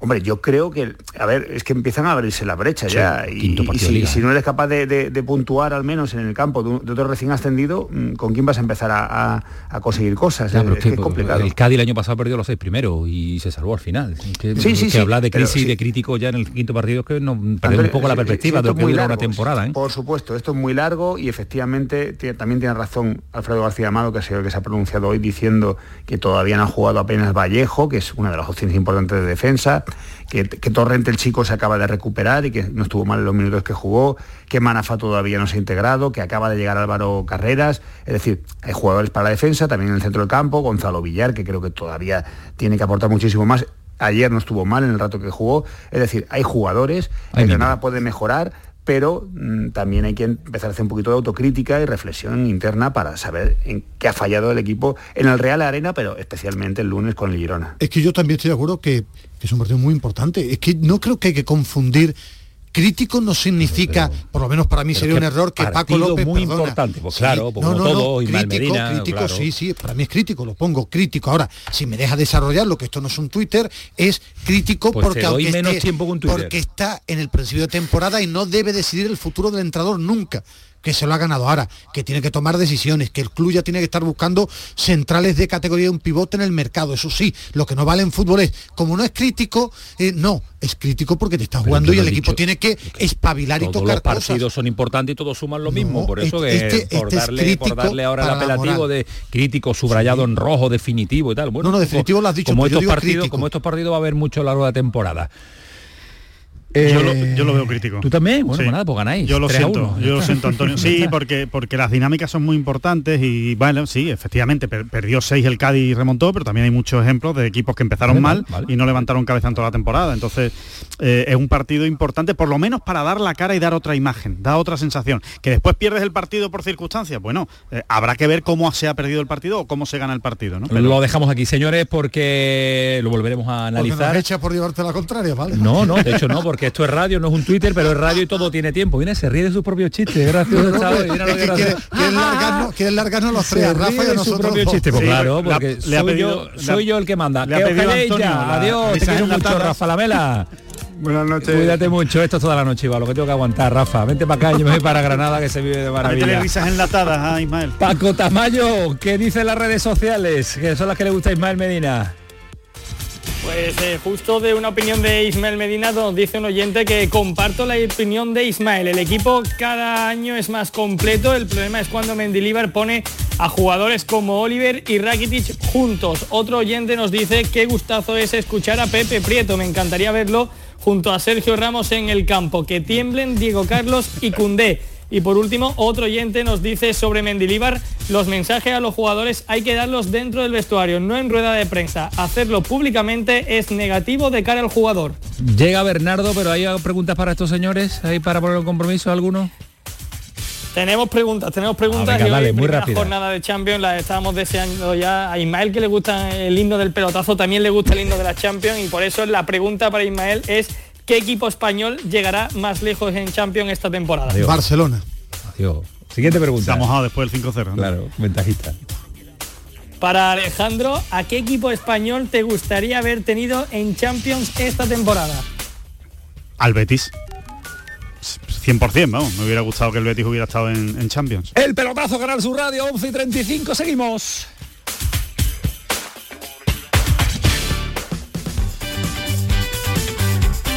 El pelotazo de Canal Sur Radio con Antonio Caamaño. Canal Sur Radio.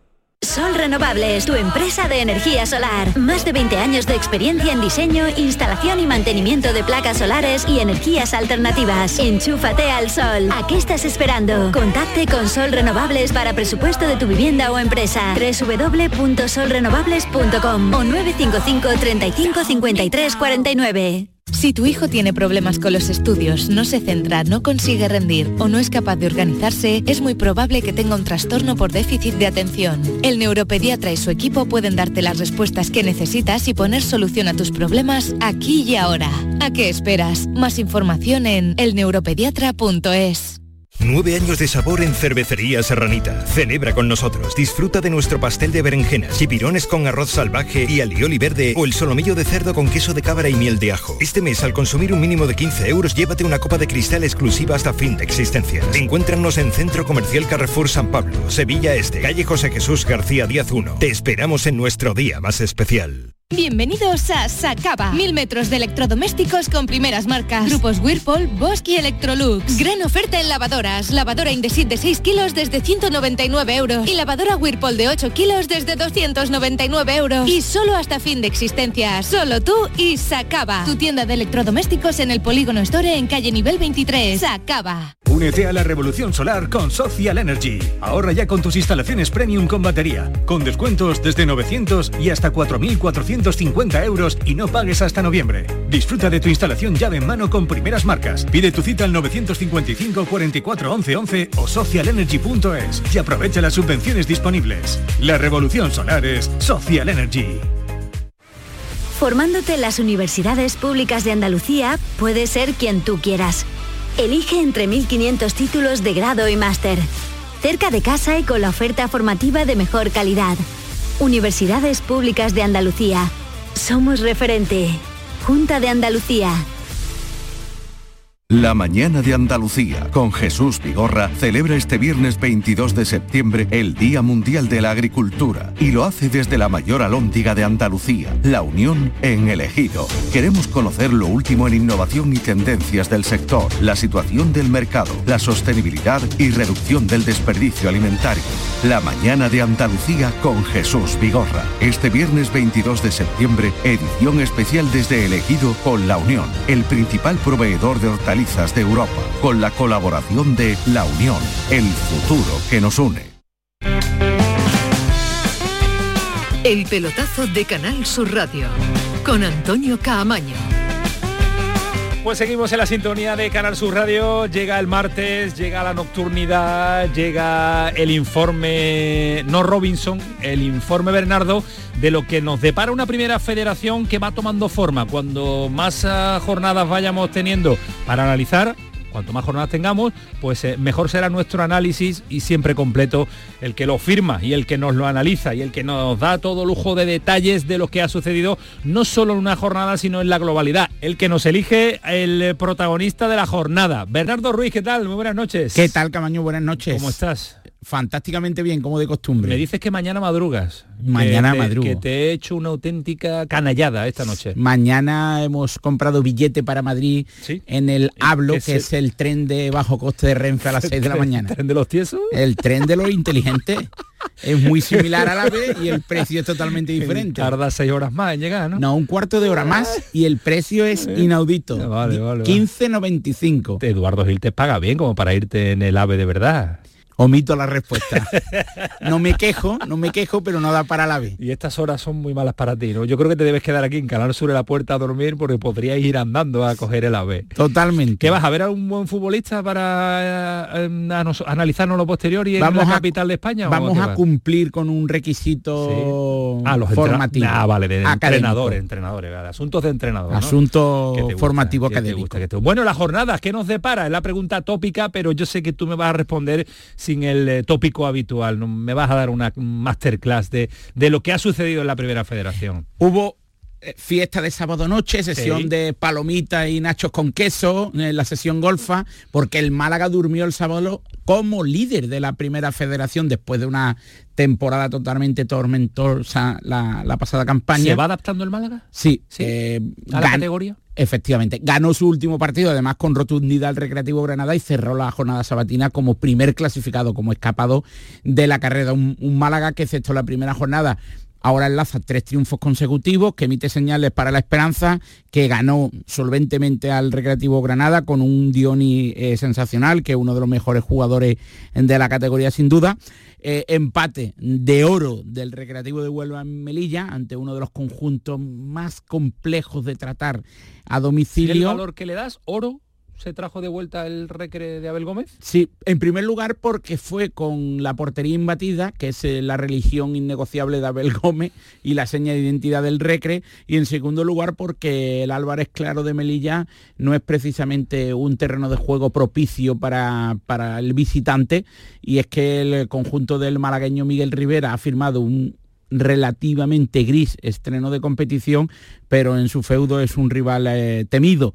Eh, y después la goleada con una exhibición, una más, de Paquito Pepito en Bepu, del Atlético Sanluqueño ante el Atlético Baleares. Y además, muy curiosa una estadística, y es que Quique Carrasco firmó tres asistencias de gol. Es el primer hat-trick de asistencia o triplete, que para eso existe la lengua de Luis de Góngora y Argote, que tan fantástica y rica, y rica, es eh, Gustavo Adolfo Becker, eh, que firmó tres asistencias, el primer jugador de la temporada que, rubrica eh, un éxito de, ese calibre que en la categoría. Por micrófono ya, porque los que pasan por aquí los dejamos bendecidos, ¿no? Efectivamente, y además marcó a, Cabrera. Claro, está claro.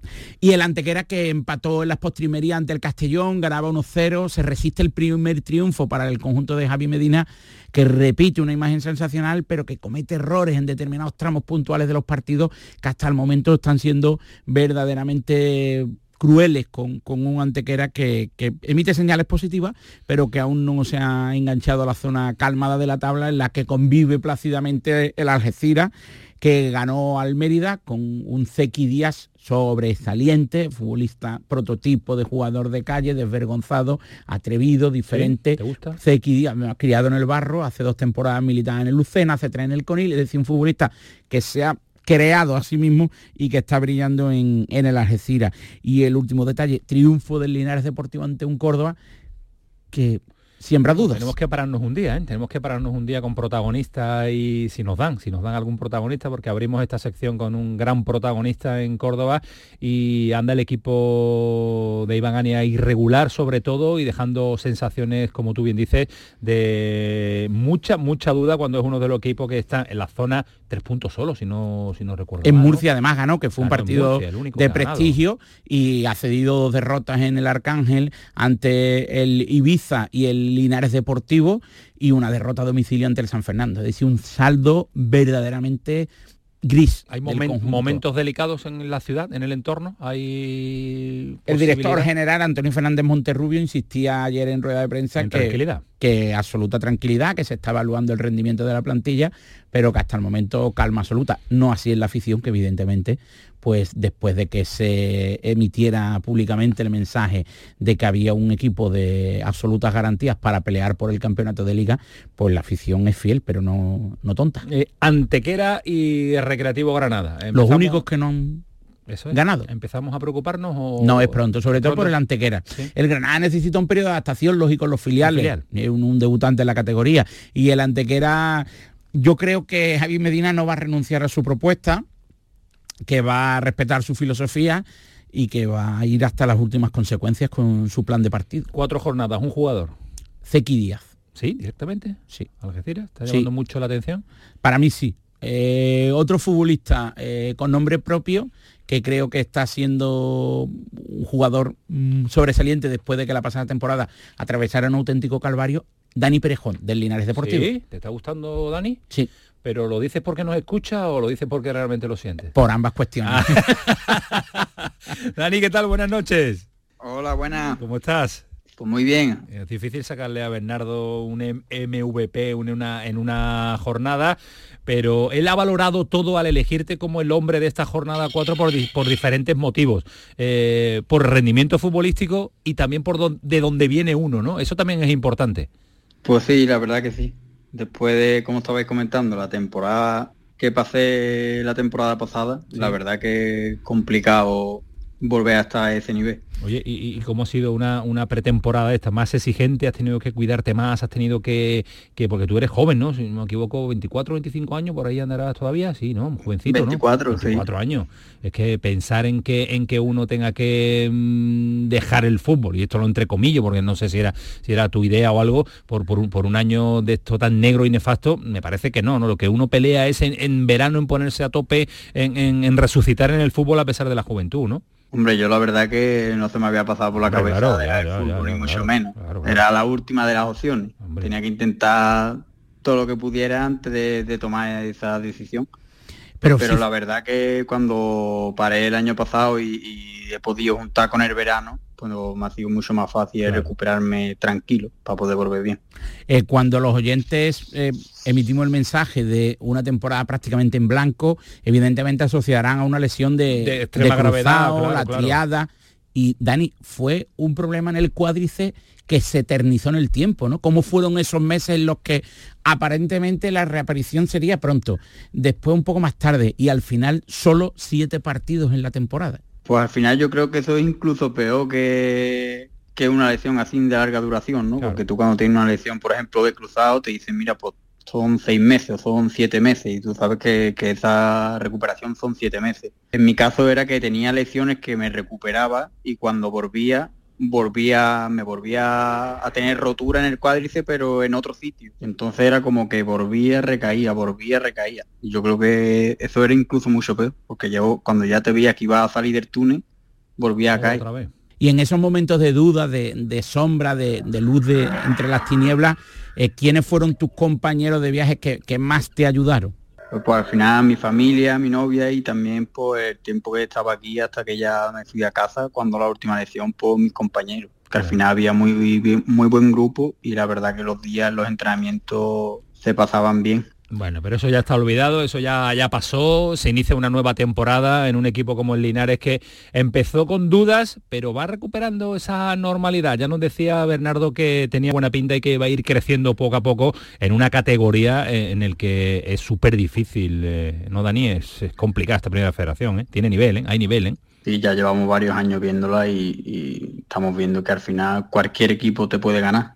Contra cualquier equipo puedes ganar y contra cualquier equipo puedes perder. Te dan resultados extraños, sí, sí es verdad. Eh, ¿Y este equipo a qué, a qué puede aspirar? Es la típica pregunta que nos gusta hacer nosotros para que los aficionados también se queden algo tranquilos. Eh, ¿O es muy pronto para, para definir la situación en la que el Linares puede, puede estar? A ver, yo creo que es bastante pronto, pero bueno, al final siempre el objetivo del Linares siendo realista es la permanencia, pero pues como estos años atrás siempre ha sido la permanencia, pero luego tampoco nos ponemos techo, sino que trabajamos día a día, semana a semana y, lo que venga bueno es. Eh, la salida de Alberto González rumbo al Betis Deportivo eh, supuso un antes y un después en, Linarejo, evidentemente, por, por el impacto que supuso el adiós del técnico Milagro. Sin embargo, Óscar Fernández y Pedro Bolaño han sido capaces de, apadrinar un modelo de juego reconocible. ¿Qué os decían ellos en pretemporada? Porque aquellos jugadores que permanecíais del curso anterior, supongo que esa transición sí fue un poco compleja, ¿no?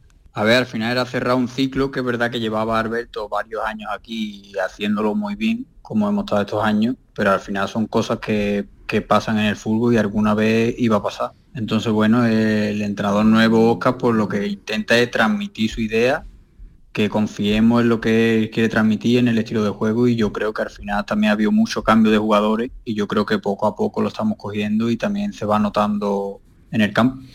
Bueno, Dani, que nos alegra muchísimo saludarte y siendo un principal activo de este Linares, que está siendo una de las sorpresas de, la categoría. Eh, de San Lucas la Mayor, ¿no? De San Lucas la Mayor, ¿no? Sí, además eh, militó en el Alcalá, allí brilló, y si no me equivoco, en el Real Jaén se forjó como un jugador de una indudable proyección. Primitivamente era media punta, si no me corrige. Me dice, y ha terminado. Sí, extremo, extremo. Extremo, media punta. Y ha pegado pasito para atrás, ¿no? Y lateral, derecho. Yo, yo sí me gustaría cerrar con, con tu permiso con una última pregunta. Eh, Miguel Deita y Antonio Mate, director deportivo y secretario técnico, eh, dicen que son dos frikis. Yo creo que son dos auténticos dos genios, eh, dos genios, caza talento. Me gustaría que me hablara de dos futbolistas, de Lucas Suárez y, de Alex Ollón, dos canteranos del Sporting que la pasada campaña brillaron en tercera federación, que necesita un periodo de adaptación, pero ¿cómo, ¿cómo los percibes tú, que eres uno de los veteranos del grupo? A ver, yo creo que al final son dos chavales muy jóvenes que como tú dices tienen mucha proyección pero que sí necesitan esa adaptación porque al final de tercera red a primera red pues creo que es un gran salto pero bueno yo creo que son dos chavales muy trabajadores que, tienen proyección y que poco a poco seguro van ahí entrando y van a demostrar el talento que tienen. Habla como un veterano, ¿eh, Bernardo? Como un Totalmente. veterano, ¿eh? Que el vestuario del Linares joven y Perejón... ¿Es veterano ya? A robar protagonismo Hugo Díaz. Eh, el verdadero protagonista del Linares es Dani Perejón. Dani, que nos alegra muchísimo tenerte esta noche aquí y verte, verte feliz, mucho más feliz que la temporada pasada. Que tengas toda la suerte del mundo. Muchas gracias. Hasta luego, adiós. Un abrazo fuerte, Dani.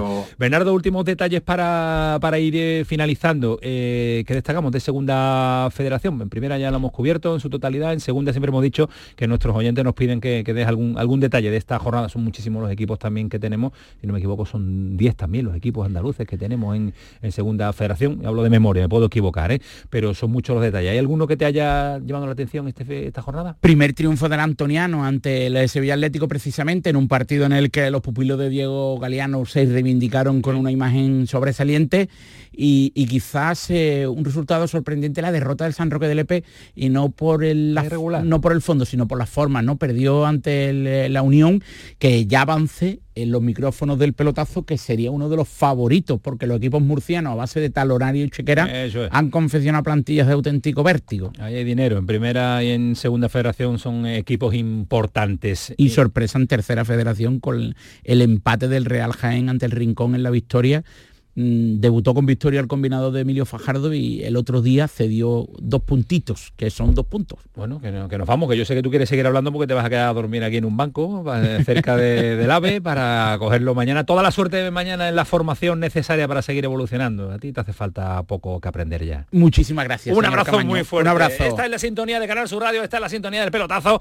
Paramos un instante para despedir a Bernardo como se merece, con un abrazo muy fuerte y ahora continuamos. Te levantas muy temprano, madrugas mucho, trabajas o estudias de noche. Mucho, ánimo.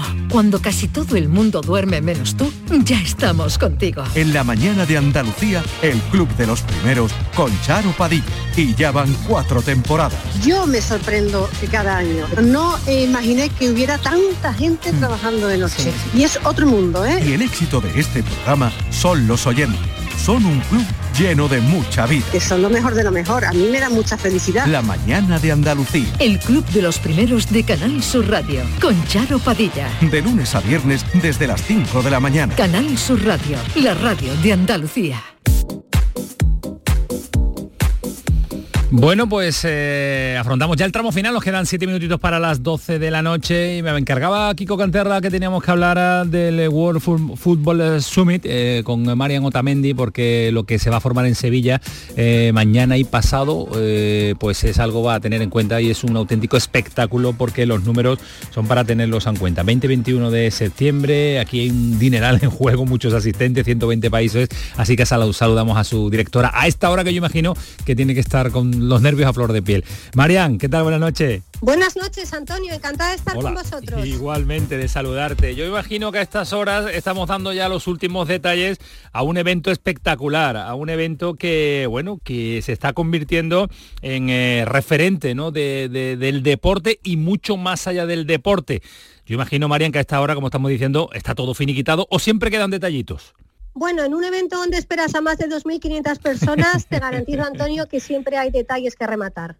2.500 personas esperáis. Esto es un evento eh, que cuando empezasteis a, darle vuelta al asunto era para que fuera referente mundial, ¿no? Pues sí, y aunque está mal que yo lo diga, que soy directora de World Football Summit, ciertamente se ha, se ha convertido en el evento de referencia de la industria del fútbol porque yo quiero hacer hincapié, eh, Antonio, en esa gran desconocida que todavía es la industria del fútbol, que al final no viene a ser otra cosa que todo el negocio que genera, que según eh, las cifras que daba la liga en el año 2019, en torno al 1,4 del Producto Interior Bruto, es lo que representa. Es una auténtica barbaridad lo que representa y lo vamos a tener la oportunidad de disfrutar eh, en Sevilla, en Andalucía, los días 20 y 21 de septiembre, vamos, eh, mañana y pasado, dos días de muchísima intensidad en el FIBES en, Sevilla, ¿no? Pues efectivamente, esperamos, tenemos más de 150 ponentes, eh, la mayor parte de ellos internacionales, van a hablar de los temas más relevantes de la industria del fútbol, van a darle una vuelta